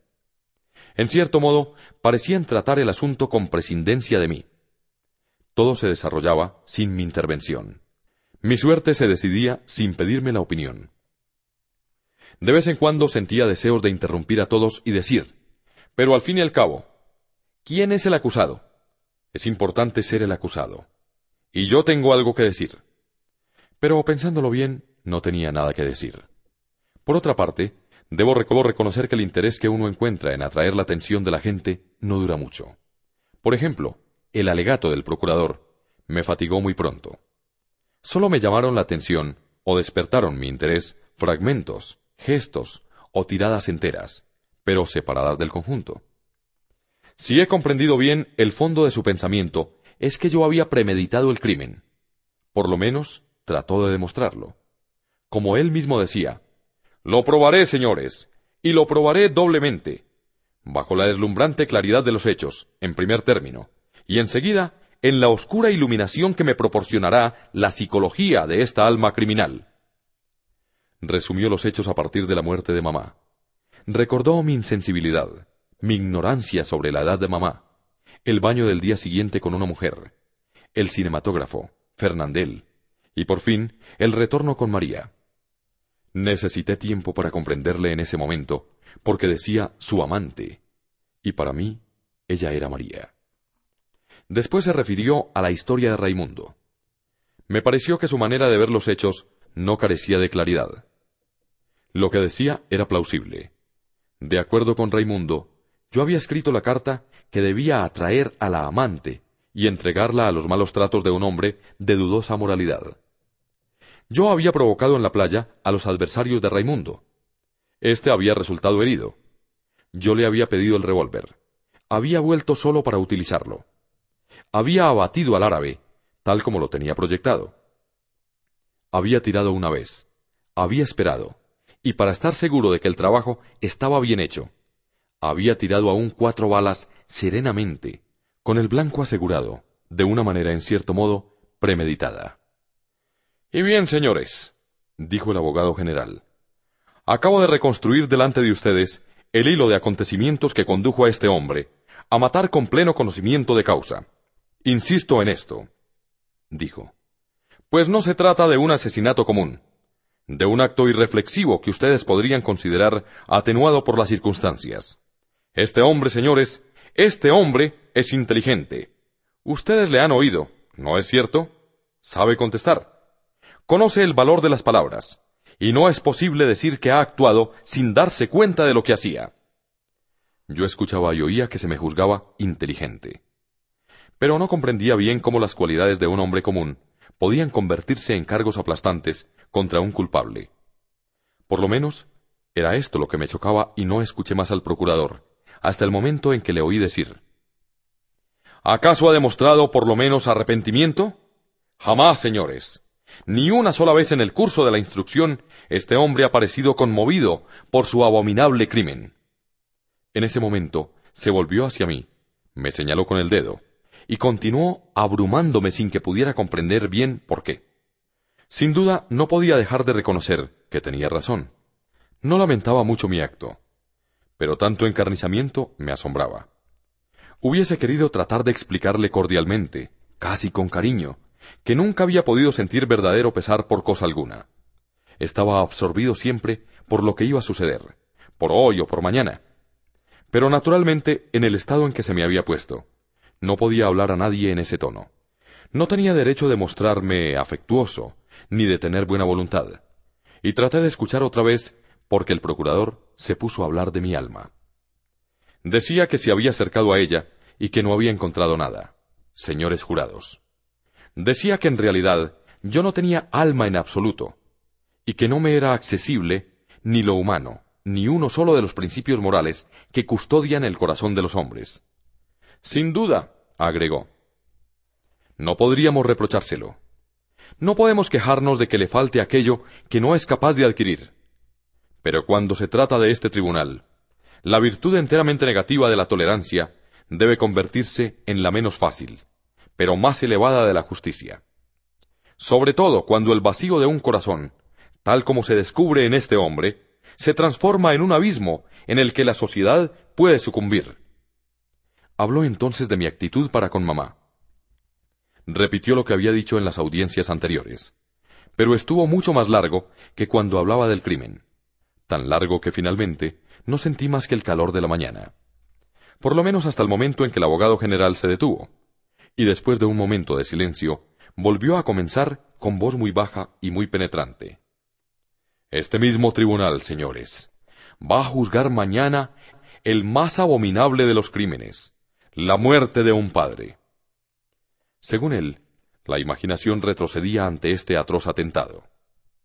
Osaba esperar que la justicia de los hombres castigaría sin debilidad, pero no temía decirlo. El horror que le inspiraba este crimen cedía casi frente al que sentía delante de mi insensibilidad. Siempre, según él, un hombre que mataba moralmente a su madre se sustraía de la sociedad de los hombres, por el mismo título que el que levantaba la mano asesina sobre el autor de sus días. En todos los casos, el primero preparaba los actos del segundo, y en cierto modo los anunciaba y los legitimaba. Estoy persuadido, señores, agregó alzando la voz, de que no encontrarán ustedes demasiado audaz mi pensamiento, si digo que el hombre que está sentado en este banco es también culpable de la muerte que este tribunal deberá juzgar mañana. Debe ser castigado en consecuencia. Aquí el procurador se enjugó el rostro brillante de sudor. Dijo en fin que su deber era penoso, pero que lo cumpliría firmemente. Declaró que yo no tenía nada que hacer en una sociedad cuyas reglas más esenciales desconocía y que no podía invocar al corazón humano cuyas reacciones elementales ignoraba. Os pido la cabeza de este hombre, dijo, y os la pido con el corazón tranquilo, pues si en el curso de mi ya larga carrera me ha tocado reclamar penas capitales, nunca tanto como hoy he sentido este penoso deber compensado, equilibrado, iluminado por la conciencia de un imperioso y sagrado mandamiento, y por el horror que siento delante del rostro de un hombre, en el que no leo más que monstruosidades. Cuando el procurador volvió a sentarse, hubo un momento de silencio bastante largo. Yo me sentí aturdido por el calor y el asombro. El presidente tosió un poco, y con voz muy baja, me preguntó si no tenía nada que agregar. Me levanté, y como tenía deseos de hablar, dije, un poco al azar por otra parte, que no había tenido intención de matar al árabe. El presidente contestó que era una afirmación, que hasta aquí no había comprendido bien mi sistema de defensa, y que antes de oír a mi abogado, le complacería que precisara los motivos que habían inspirado mi acto. Mezclando un poco las palabras y dándome cuenta del ridículo, dije rápidamente que había sido a causa del sol. En la sala hubo risas. El abogado se encogió de hombros e inmediatamente después le concedieron la palabra. Pero declaró que era tarde, que tenía para varias horas y que pedía la suspensión de la audiencia hasta la tarde. El tribunal consintió. Por la tarde los grandes ventiladores seguían agitando la espesa atmósfera de la sala, y los pequeños abanicos multicolores de los jurados se movían todos en el mismo sentido. Me pareció que el alegato del abogado no debía terminar jamás. Sin embargo, en un momento dado, escuché que decía Es cierto que yo maté. Luego continuó en el mismo tono diciendo Yo, cada vez que hablaba de mí. Yo estaba muy asombrado. Me incliné hacia un gendarme y le pregunté por qué. Me dijo que me callara, y después de un momento agregó Todos los abogados hacen eso. Pensé que era apartarme un poco más del asunto, reducirme a cero, y en cierto sentido sustituirme. Pero creo que estaba ya muy lejos de la sala de audiencias. Por otra parte, el abogado me pareció ridículo. Alegó muy rápidamente la provocación, y luego también habló de mi alma. Pero me pareció que tenía mucho menos talento que el procurador. También yo, dijo, me he acercado a esta alma, pero al contrario del eminente representante del Ministerio Público, he encontrado algo, y puedo decir que he leído en ella como en un libro abierto. Había leído que yo era un hombre honrado, trabajador asiduo, incansable, fiel a la casa que me empleaba, querido por todos y compasivo con las desgracias ajenas. Para él yo era un hijo modelo, que había sostenido a su madre tanto tiempo como había podido. Finalmente, había esperado que una casa de retiro daría a la anciana las comodidades que mis medios no me permitían procurarle. Me asombra, señores, agregó, que se haya hecho tanto ruido alrededor del asilo. Pues, en fin, si fuera necesario dar una prueba de la utilidad y de la grandeza de estas instituciones, habría que decir que es el Estado mismo quien las subvenciona. Pero no habló del entierro, y advertí que faltaba en su alegato. Como consecuencia de todas estas largas frases, de todos estos días y horas interminables durante los cuales se había hablado de mi alma, tuve la impresión de que todo se volvía un agua incolora, en la que encontraba el vértigo. Al final solo recuerdo que desde la calle, y a través de las salas y de los estrados, mientras el abogado seguía hablando, oí sonar la corneta de un vendedor de helados. Fui asaltado por los recuerdos de una vida que ya no me pertenecía más, pero en la que había encontrado las más pobres y las más firmes de mis alegrías. Los olores de verano, el barrio que amaba, un cierto cielo de la tarde, la risa y los vestidos de María. Me subió entonces a la garganta toda la inutilidad de lo que estaba haciendo en ese lugar, y no tuve sino una urgencia, que terminaran cuanto antes para volver a la celda a dormir. Apenas oí gritar al abogado para concluir que los jurados no querrían enviar a la muerte a un trabajador honrado, perdido por un minuto de extravío, y aducir las circunstancias atenuantes de un crimen cuyo castigo más seguro era el remordimiento eterno que arrastraba ya. El tribunal suspendió la audiencia, y el abogado volvió a sentarse con aspecto agotado. Pero sus colegas se acercaron a él para estrecharle la mano. Oí decir Magnífico, querido amigo. Uno de ellos hasta pidió mi aprobación. ¿No es cierto? me dijo. Asentí, pero el cumplido no era sincero, porque yo estaba demasiado cansado. Afuera declinaba el día y el calor era menos intenso. Por ciertos ruidos de la calle que oía, adivinaba la suavidad de la tarde. Estábamos todos allí esperando, y lo que esperábamos juntos en realidad solo me concernía a mí. Volví a mirar la sala. Todo estaba como en el primer día. Encontré la mirada del periodista de la chaqueta gris y de la mujer autómata, lo que me hizo pensar que durante todo el proceso no había buscado a María con la mirada. No la había olvidado, pero tenía demasiado que hacer. La vi entre Celeste y Raimundo. Me hizo un pequeño ademán como si dijera, por fin, y vi sonreír su rostro un poco ansioso. Pero sentía cerrado el corazón y ni siquiera pude responder a su sonrisa. El tribunal volvió. Rápidamente leyeron una serie de preguntas a los jurados. Oí culpable de muerte, provocación, circunstancias atenuantes. Los jurados salieron y se me llevó a la pequeña habitación en la que ya había esperado. El abogado vino a reunírseme. Estaba muy voluble, y me habló con más confianza y cordialidad, como no lo había hecho nunca. Creía que todo iría bien, y que saldría con algunos años de prisión o de trabajos forzados. Le pregunté si había perspectivas de casación en caso de fallo desfavorable. Me dijo que no. Su táctica había sido no proponer conclusiones para no indisponer al jurado. Me explicó que no se casaba un fallo, como este, por nada. Me pareció evidente, y admití sus razones. Si se consideraba el asunto fríamente, era perfectamente lógico. En caso contrario, habría demasiado papelerío inútil. De todos modos, me dijo el abogado, queda la apelación. Pero estoy seguro de que el fallo será favorable. Esperamos mucho tiempo. Creo que cerca de tres cuartos de hora. Al cabo, un campanilleo sonó. El abogado me dejó diciendo El presidente del jurado va a leer las respuestas. Solo le llamarán cuando se pronuncie el fallo. Se oyó golpear las puertas. La gente corría por las escaleras, y yo no sabía si estaban próximas o alejadas. Luego oí una voz sorda que leía algo en la sala.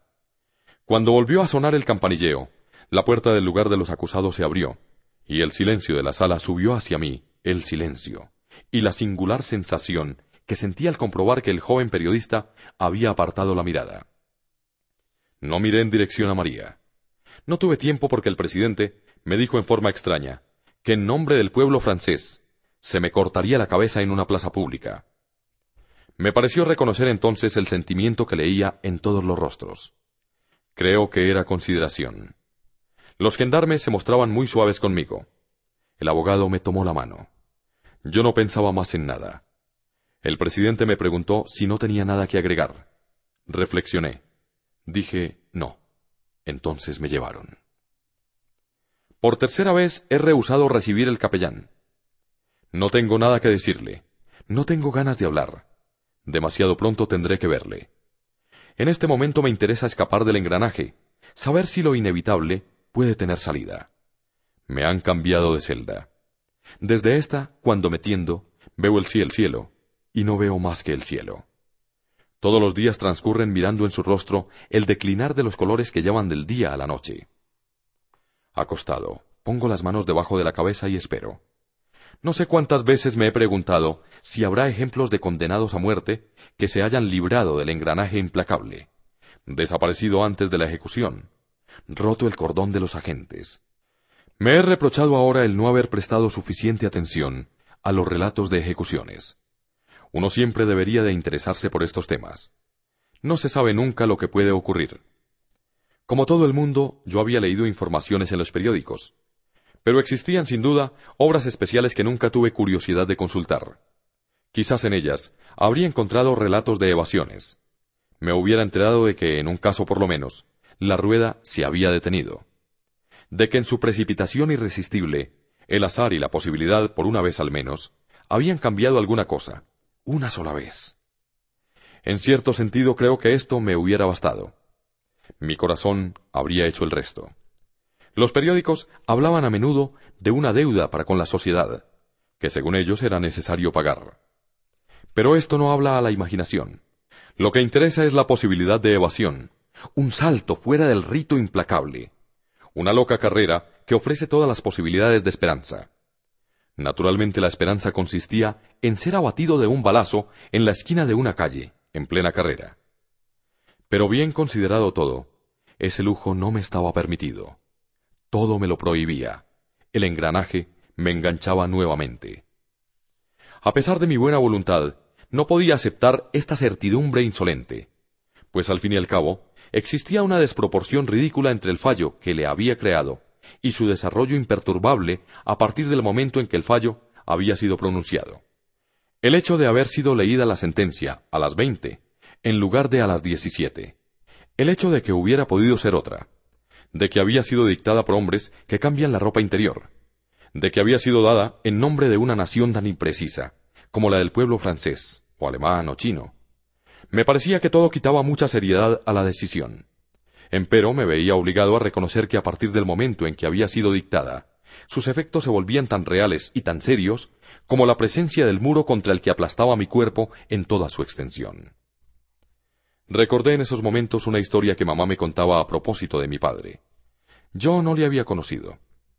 Todo lo que había de concreto sobre este hombre era quizás lo que me decía mamá. Había ido a ver ejecutar a un asesino. Se sentía enfermo con la simple perspectiva de ir. Fue, sin embargo, y al regreso había estado vomitando parte de la mañana.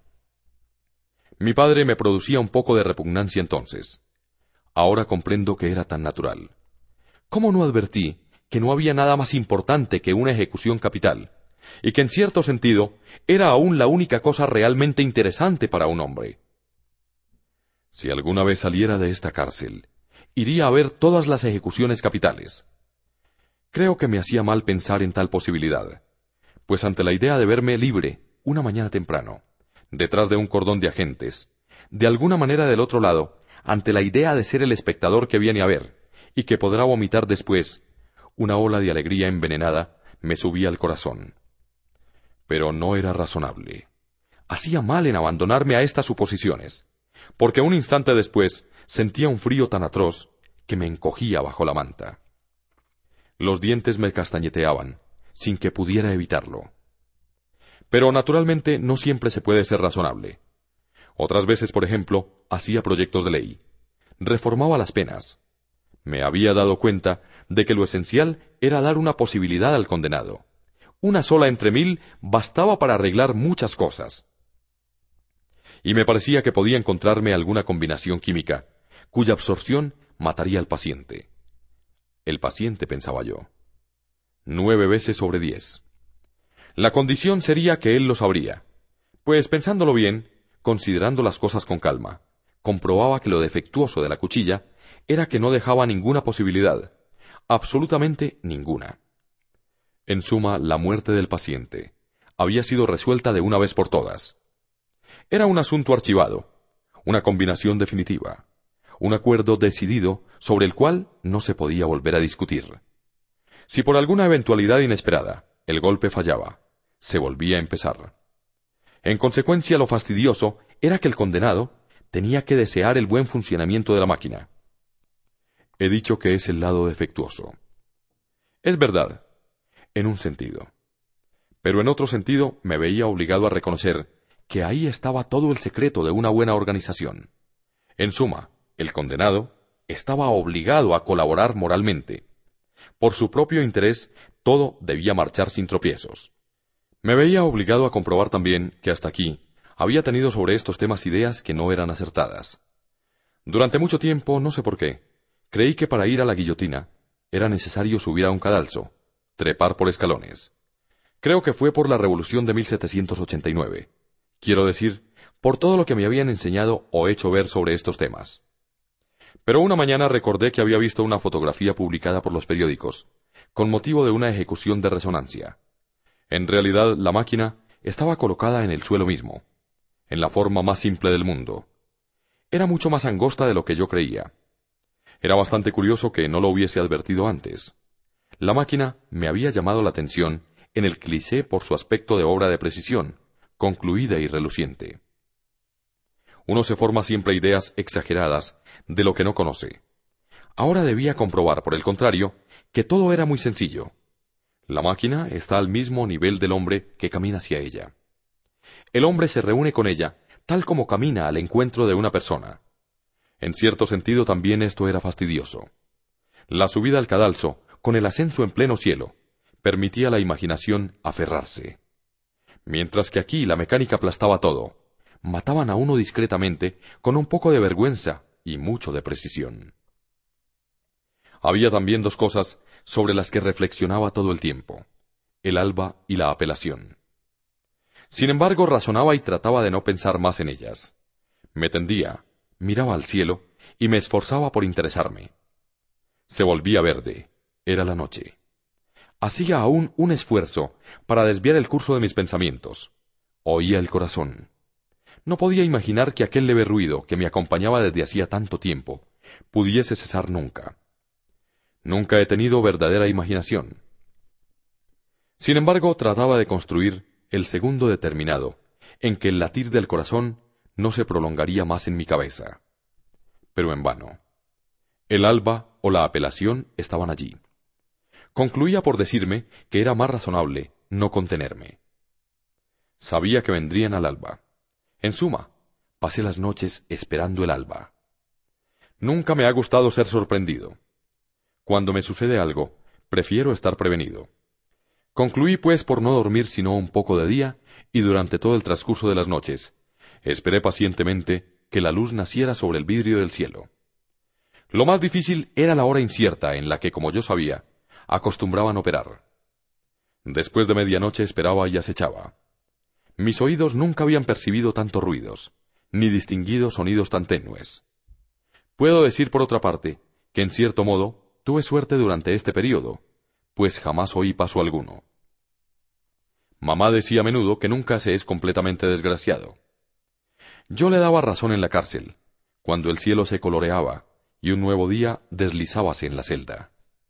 Porque también hubiera podido oír pasos, y mi corazón habría podido estallar, aun si el menor roce me arrojaba contra la puerta. Aun así, con el oído pegado a la madera, esperaba desesperadamente hasta oír mi propia respiración, espantado de encontrarla ronca y tan parecida al estertor de un perro. Al fin de cuentas, el corazón no estallaba, y había ganado otra vez veinticuatro horas. Durante el día tenía la apelación. Creo que saqué el mejor partido de esta idea. Calculaba los resultados, y obtenía el mayor rendimiento de mis reflexiones. Tomaba siempre la peor posibilidad, la apelación era rechazada. Y bien, tendré que morir. Antes que otros, es evidente. Pero todo el mundo sabe que la vida no vale la pena de ser vivida. En el fondo no ignoraba que morir a los treinta años, o a los setenta, importa poco.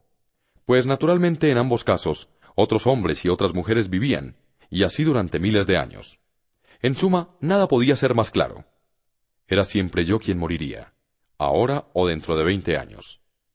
En este punto me molestaba un poco, en el razonamiento, el salto terrible que sentía dentro de mí, pensando en veinte años de vida por venir. Pero lo reprimía, imaginando cómo serían mis pensamientos dentro de veinte años, cuando, a pesar de todo, llegase el momento. Desde que uno debe morir, es evidente que no importa cómo ni cuándo. Por consiguiente, y lo difícil era no perder de vista todo lo que éste por consiguiente representaba en el razonar. Por consiguiente, debía aceptar el rechazo de la apelación. En ese momento, únicamente en ese momento, tenía, por así decir, el derecho. Me concedía en cierto modo el permiso de considerar la segunda hipótesis. Me indultaban. Era fastidioso tener que dominar la fogosidad del impulso de la sangre y del cuerpo que me hacía arder los ojos con una alegría insensata. Era necesario dedicarme a ahogar el grito, a analizarlo. Era necesario mantenerme natural aún en esta hipótesis, para hacer más plausible la resignación frente a la primera. Cuando lo conseguía, había ganado una hora de calma. En cualquier caso, valía la pena considerarlo. En un momento así me negué una vez más a recibir al capellán. Estaba acostado, y por cierta rubia claridad del cielo, adivinaba la proximidad de la tarde de verano. Acababa de rechazar la apelación, y podía sentir las olas de sangre circular regularmente dentro de mí. No tenía necesidad de ver al capellán. Por primera vez después de mucho tiempo pensé en María. Hacía muchos días que no me escribía. Esa tarde reflexioné y me dije que quizá se habría cansado de ser la amante de un condenado a muerte. También se me ocurrió la idea de que quizás estuviese enferma o muerta. Estaba dentro del orden de las cosas. ¿Cómo habría podido saberlo yo, puesto que fuera de nuestros cuerpos, ahora separados, nada nos ligaba, ni nos recordaba el uno al otro? Por otra parte, a partir de ese momento, el recuerdo de María me hubiera sido indiferente. Muerta no me interesaba más. Me parecía cosa normal, tal como comprendía que la gente me olvidara después de mi muerte. No tenía nada más que hacer conmigo. Ni siquiera podía decir que fuera duro pensar así. En el fondo no existe idea a la que uno no concluya por acostumbrarse. En ese preciso momento entró el capellán. Cuando lo vi sentí un ligero estremecimiento. Él lo notó y me dijo que no tuviera miedo. Le dije que su costumbre era venir a otra hora. Me respondió que era una visita amistosa, que no tenía nada que ver con la apelación, de la que no sabía nada. Se sentó en el camastro y me invitó a acercarme más a él. Me negué. A pesar de todo, me parecía muy amable. Quedó un momento sentado con los antebrazos en las rodillas, la cabeza baja, mirándose las manos. Eran finas y musculosas. Me hacían pensar en dos ágiles animalitos. Las frotó lentamente una contra la otra. Luego quedó así, con la cabeza siempre baja, durante tanto tiempo que en cierto momento tuve la impresión de que lo había olvidado. Pero levantó la cabeza bruscamente y me miró de frente. ¿Por qué? me dijo. ¿Rehúsa usted mis visitas? Contesté que no creía en Dios. Quiso saber si estaba bien seguro, y le dije que yo mismo no tenía para qué preguntármelo. Me parecía una cuestión sin importancia. Se echó entonces hacia atrás y se recostó contra el muro, con las manos en los muslos. Casi sin que pareciera hablarme, observó que a veces uno creía estar seguro, cuando en realidad no lo estaba. Yo no decía nada. Me miró y me preguntó ¿Qué piensa usted? Contesté que quizás fuera así. Quizás no estaba seguro de lo que me interesaba realmente, pero en todo caso estaba completamente seguro de lo que no me interesaba. Y justamente lo que él me decía no me interesaba. Volvió la mirada, y siempre sin cambiar de posición, me preguntó si no hablaba así por exceso de desesperación. Le expliqué que no estaba desesperado. Simplemente tenía miedo. Era bien natural. Entonces Dios le ayudará, hizo notar. Todos cuantos he conocido en su caso han vuelto a él. Reconocí que estaban en su derecho.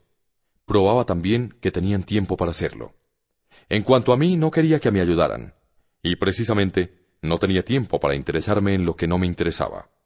En ese instante sus manos hicieron una demanda de impaciencia, pero se enderezó y arregló los pliegues de la sotana. Cuando hubo terminado, se dirigió a mí llamándome amigo mío.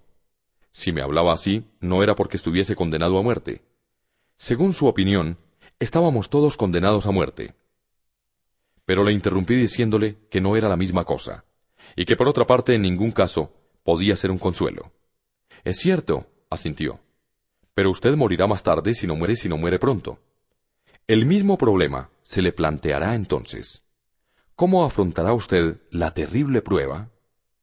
Repuse que la afrontaría exactamente como la afrontaba en este momento. Ante estas palabras se levantó y me miró directamente a los ojos. Es un juego que conozco bien. Me divertía a menudo haciéndolo con Manuel o Celeste, y generalmente eran ellos quienes apartaban la mirada. También el capellán conocía bien el juego. Lo comprendí enseguida. Su mirada no vaciló, y su voz tampoco vaciló cuando me dijo ¿No tiene usted, pues, esperanza alguna y vive pensando que va a morir por entero? Sí, le respondí. Bajó entonces la cabeza y volvió a sentarse. Me dijo que me compadecía. Juzgaba imposible que un hombre pudiese soportar esto. Yo sentí solamente que él comenzaba a aburrirme. Me aparté a mi vez y fui hacia la claraboya. Me apoyé con el hombro contra la pared. Sin seguirlo bien, oí que comenzaba a interrogarme otra vez. Hablaba con voz inquieta y apremiante. Comprendí que estaba emocionado, y le escuché con más atención. Me decía que tenía la certeza de que la apelación sería resuelta favorablemente, pero que yo cargaba con el peso de un pecado, del que debía librárseme. Según él la justicia de los hombres no significaba nada, y la justicia de Dios todo.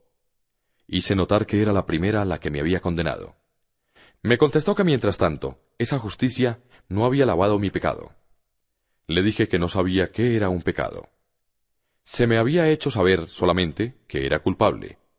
Era culpable, pagaba. No se me podía pedir más.